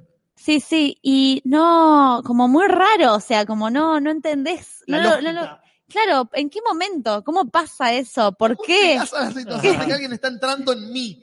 Claro, y me recuerdo de ese momento. ¿Ustedes se acuerdan como de ese primer impacto? No, realmente No, yo para tengo tan nada. bloqueada mi infancia que no sé cómo aprendí esa parte. No, no tengo ni idea. ¿eh? Claro, me acuerdo todo de ir caminando así cinematográficamente, Sí, de sí. ir caminando en el, co- en el patio del colegio en un recreo y de que una de las chicas lo diga. Claro. No, no, yo como dijeron hace un rato ustedes, fue un retazo encima de un parche, envuelto en un remiendo, y todo así haciendo una construcción, por, por- por suerte, muy variada, pero más allá de lo variado, la profundización se la tenía que buscar cada uno. Me, pa- me parece Claro. que, que fue muy mala a pesar de los intentos de mi educación sexual, porque también me- a mí me pasaron a los 12 años el video de, de Pablito Rago, muy jovencísimo, Ah, ¿sí? Sí, sí, sí, yo lo vi y después las chicas les regalaban la, las toallitas y los chicos decían, "Oiga, nosotros teníamos que regalar los preservativos. Pero la verdad es que, que creo, creo que lo único bueno de mi educación sexual es que fue constante. De leer, leer las revistas humor de mi viejo, que me las dejaba ver con toda tranquilidad, de charlar con diferentes personas, pero la verdad que, eh, así sistemáticamente hablando, pésima. Claro. Acá, no obstante, tu anécdota me recordó una que quería descartar, de. Nicolás, Nicolás de, de, de General Ah, Dorrego. justo iba a leer ese, dale. no, léelo vos entonces. Bueno, Nicolás Cabaña Cerramos con él. Sí, cerramos con este. Dice, educación sexual. En mi verdad fui a un colegio religioso. No sé qué significa esa oración, pero me gusta. Donde lo más parecido a la educación sexual que tuve fue ver el ciclo menstrual de las vacas y Ah. aprenderme de memoria cuatro o cinco enfermedades venéreas que ahora no recuerdo. Además de escuchar diversas anécdotas de enfermedades terminales que no vienen al caso, pero que hacían que me vaya pálido al recreo reflexionando sobre las fantásticas y variadas posibilidades de mi muerte, próxima o lejana. Ya en la parte más práctica de la disciplina, hay algo que me quedó muy grabado. Cuando iba a la casa de mi viejo, tipo a los 15, generalmente había un pequeño hueco de media hora en el que se iba a buscar a mi hermana al jardín y yo me quedaba solo. Pero por ese entonces, yo, por alguna razón, un día tuve la genial idea de imprimir una imagen porno para guardármela para después. Ah, ah, no. A todo esto, sin saber que la impresora era bastante viejita y tardaba bastante en recibir la orden, escucho el auto de mi viejo, trayendo a mi hermana y a mi madrastra, mientras en la impresora empezaba a salir la imagen de una policía en cuatro robada de Brazzers. La hoja se termina de imprimir, apenas yo la saco y la guardo, la tinta se corrió un poquito, llega mi viejo y mi madrastra. Para ese entonces, yo no tenía conciencia alguna de lo que era un historial de navegación o una orden para la impresora. Ah, De modo que la escena del crimen estaba completamente expuesta. Traté inútilmente de convencerlo a mi viejo que esa lista interminable de páginas porno se habían abierto por helares. No me creyó. sí, sí. Una semana después, antes de irse a buscar a mi hermana, pasó por al lado mío y me tiró una revista H sin decir nada y se fue. Ah. Zarpada anécdota. Muy bien. No, no, no tan cinematográfica, quizá. No, pero como- me como- encantó el hecho de la desesperación de ese niño de 15 Sí, viendo que su padre llegaba y él imprimiendo una imagen porno. Bueno, acá la gente nos está avisando en el chat, que no sé si fue Jorge mismo que está avisando, eh, que estamos a punto de cumplir un año como comunidad de Facebook. No. O sea, un año, de- en, en cinco minutos ya estamos cumpliendo, ¿eh? Un año, digamos, desde el, el cisma entre la comunidad Te lo resumo y la comunidad Te, Te lo lo transmito. transmito. Ah. Así que vamos preparando el brindis con tutucas. Así es. Bueno, entonces le vamos a pedir a Mariela. Marielita, Ajá. ¿estás ahí? Y vayamos preparando también el, el- las opciones del título para esta noche. Ah, Sí, pueden ir pensando eso, pero antes de todas esas dos cosas, Ajá, le vamos a decir a la gente, ya que terminamos con esta anécdota, ajá. con, estas, eh, con esta consigna, perdón, la consigna para la semana que viene. sí. La consigna- Vamos a hablar de esta película, mi obra maestra. Entonces, ¿está vinculada con alguna estafa? O eso leímos en la sinopsis de la Es- película. Es el subtítulo, que ahí Claro. dice, mi obra maestra, abajo, la historia de una estafa, y tachado encima un sub subtítulo dice amistad. Es un espanto, pero como dice. Nati, nos da pie para esto. Entonces les vamos a preguntar si alguna vez se sintieron estafados o alguna vez estafaron a alguien y que nos cuenten Sí, acerca. Natalia. No, Mariela, No, no, Mariela. Ya está bien, si te sentiste estafada, después, después, nos, después nos contás. Pero no era esa la pregunta de Nati. Así que si se sintieron estafados o estafaron a alguien. La encuesta, mejores archienemigos. Hay seis puestos. A ver. Puesto 6. Luke Skywalker y versus Darth Vader. Y Pepe Argento versus María Elena Fuseneco. La- ¿Empataron? sí, empataron, perdón. qué bien. Bien, está bien. Eh, al-. Sí, sí, como tenés para todo público. Claro. Eh, bueno, seguimos esperando el Esperamos el puesto puesto número 5. cinco. Esperando el puesto número 5, bueno. No hay comentarios acerca de este puesto. Y pregúntalo, Nati. Marielita, al puesto 5, ¿lo tenés preparado? Sí, Natalia. Ahora sí. Ahora sí. ¿Cuándo llegará ese puesto número 5? Ah, sí, sí. Paralelamente la gente creo que está tirando títulos o está delirando. Dice, Una cosa no quita la otra. Exactamente. Yo voy a hacer una historia con la botonera nueva, porque me encanta. Acá Jorge estuvo limpiando, nos ayudó mucho a que esto sea más fácil. Obviamente la primera vez me cuesta, Claro. porque está todo en otro lugar, pero qué hermosura. cantos en inglés y la educación sexual versus la educación. Fuerte. Mm. Harry Ponja, el educador sexual. Uy, Dios. Es una porno. Sí, eso no me gusta. El de la profe de biología sentada en el dibujo de pija. No, fuerte. Esa es otra película. Es otra película. Puesto 5, Johnny versus el Garca de Mark. Oh, hi Mark.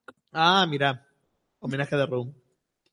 El de la educación sexual en un pozo dibujado, dice Lumen. Oh, que es una obra de danza contemporánea de La Plata. Me gusta, ¿eh? Por ahora va ganando ese. El para de la educación sexual en un pozo dibujado. La educación sexual que se cayó en, En un, un pozo de arte abstracto y quedó Es hospitalizada. un pájaro se posó sobre una rama. Sí, Es sí. una película afgana de dos horas y media. ¿Qué más? Eh, ¿Qué más? Yo estoy intrigadísimo. Vamos, acá. Mariela, ¿dónde están esos puestos? todavía Son seis. ¿no? El de- todos. el de Pablo Rago, sponsor de toallitas. No. En la educación sexual XXX, uno link real, no fake. No. No sé a qué se refiere ese chiste. El de por el ano es más directo. Por- Vea por el orto, eh, vea por el orto. Pero sí, quiso ser sutil, me parece. Bueno, tarde, tarde para sutilezas. Dos horas tarde para sutilezas. Eh, 170 podcast tarde para Me gusta el que dice Julián Romero, ¿eh? A ver. Eh, Julián Romero, con la J del círculo eh, Lelo, verde, lelo, dice el del Pijazord y las toallitas esponsoreadas. está bueno. Es fuerte, me parece. Bueno, Eso queda para siempre, chicos. No quiero Eh. la voz de la conciencia, pero. Puesto 4, Johnny, Tommy Wiseau, versus su incapacidad para generar emociones normales. La mierda de Room está con todo. El de la impresora incómoda.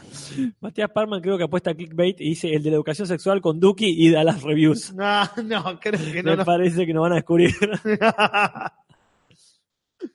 Ah, y acá Marina dice, problemas técnicos, no había empate. En puesto 6 era puesto 5. Ah, ok. bueno, casi.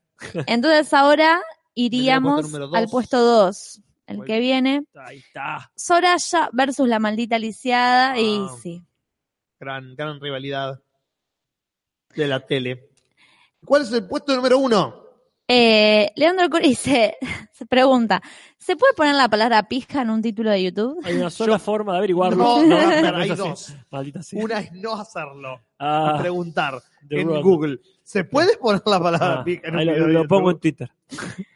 Puesto uno, Mingo y Aníbal versus los fantasmas. Y sí, por, pa- por fin, por está. fin ganaron una anécdota que tiene sentido. Muy bien, esto amerita un festejo.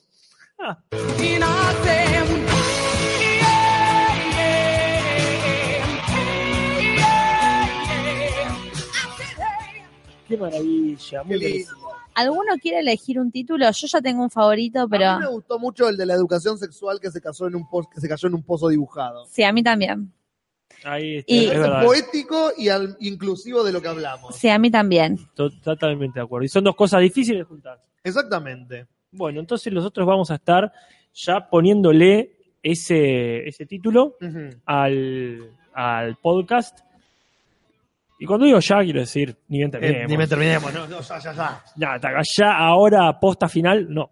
Porque bueno, ya le dimos la, la consigna para mientras la música sigue sonando de fondo como una cortina eterna. Ah, sí, bueno, pero... la Es co- hermoso porque queda como...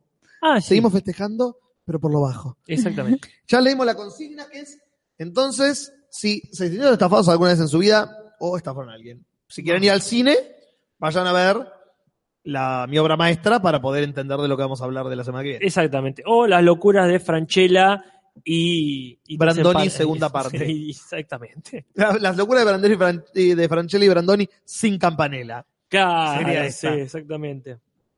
Así que bueno, gente, mientras tanto, póngale me gusta a este video, póngale me gusta a la página de Facebook de Te lo resumo y te lo transmito así nomás.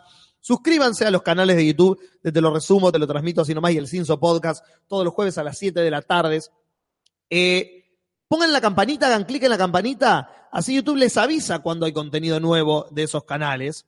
Dejen en los comentarios, no en el chat, en los comentarios de qué temas quieren que hablemos, eh, qué les pareció el programa, que Nati se va a encargar de contestarlos para la semana que viene. Vayan a patreon.com barra, te lo resumo, dejen plata para que eh, financiemos eh, educación sexual en las escuelas privadas. Estamos haciendo una campaña que iniciamos a partir de ahora Vamos a hacer pozos en todas las escuelas.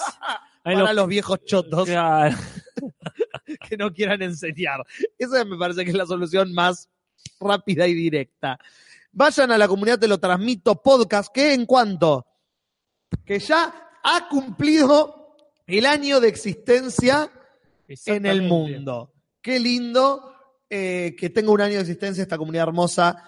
Que si contestan ustedes las tres preguntas correspondientes, pueden ser parte y dejar memes, mensajes, lo que se les ocurra al respecto.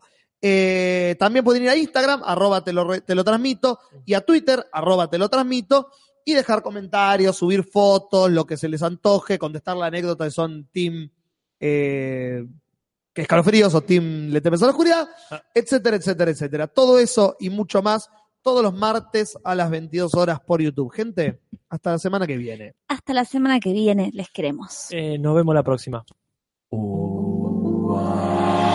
Te lo transmito así nomás. Buenas noches, podcast en vivo en YouTube.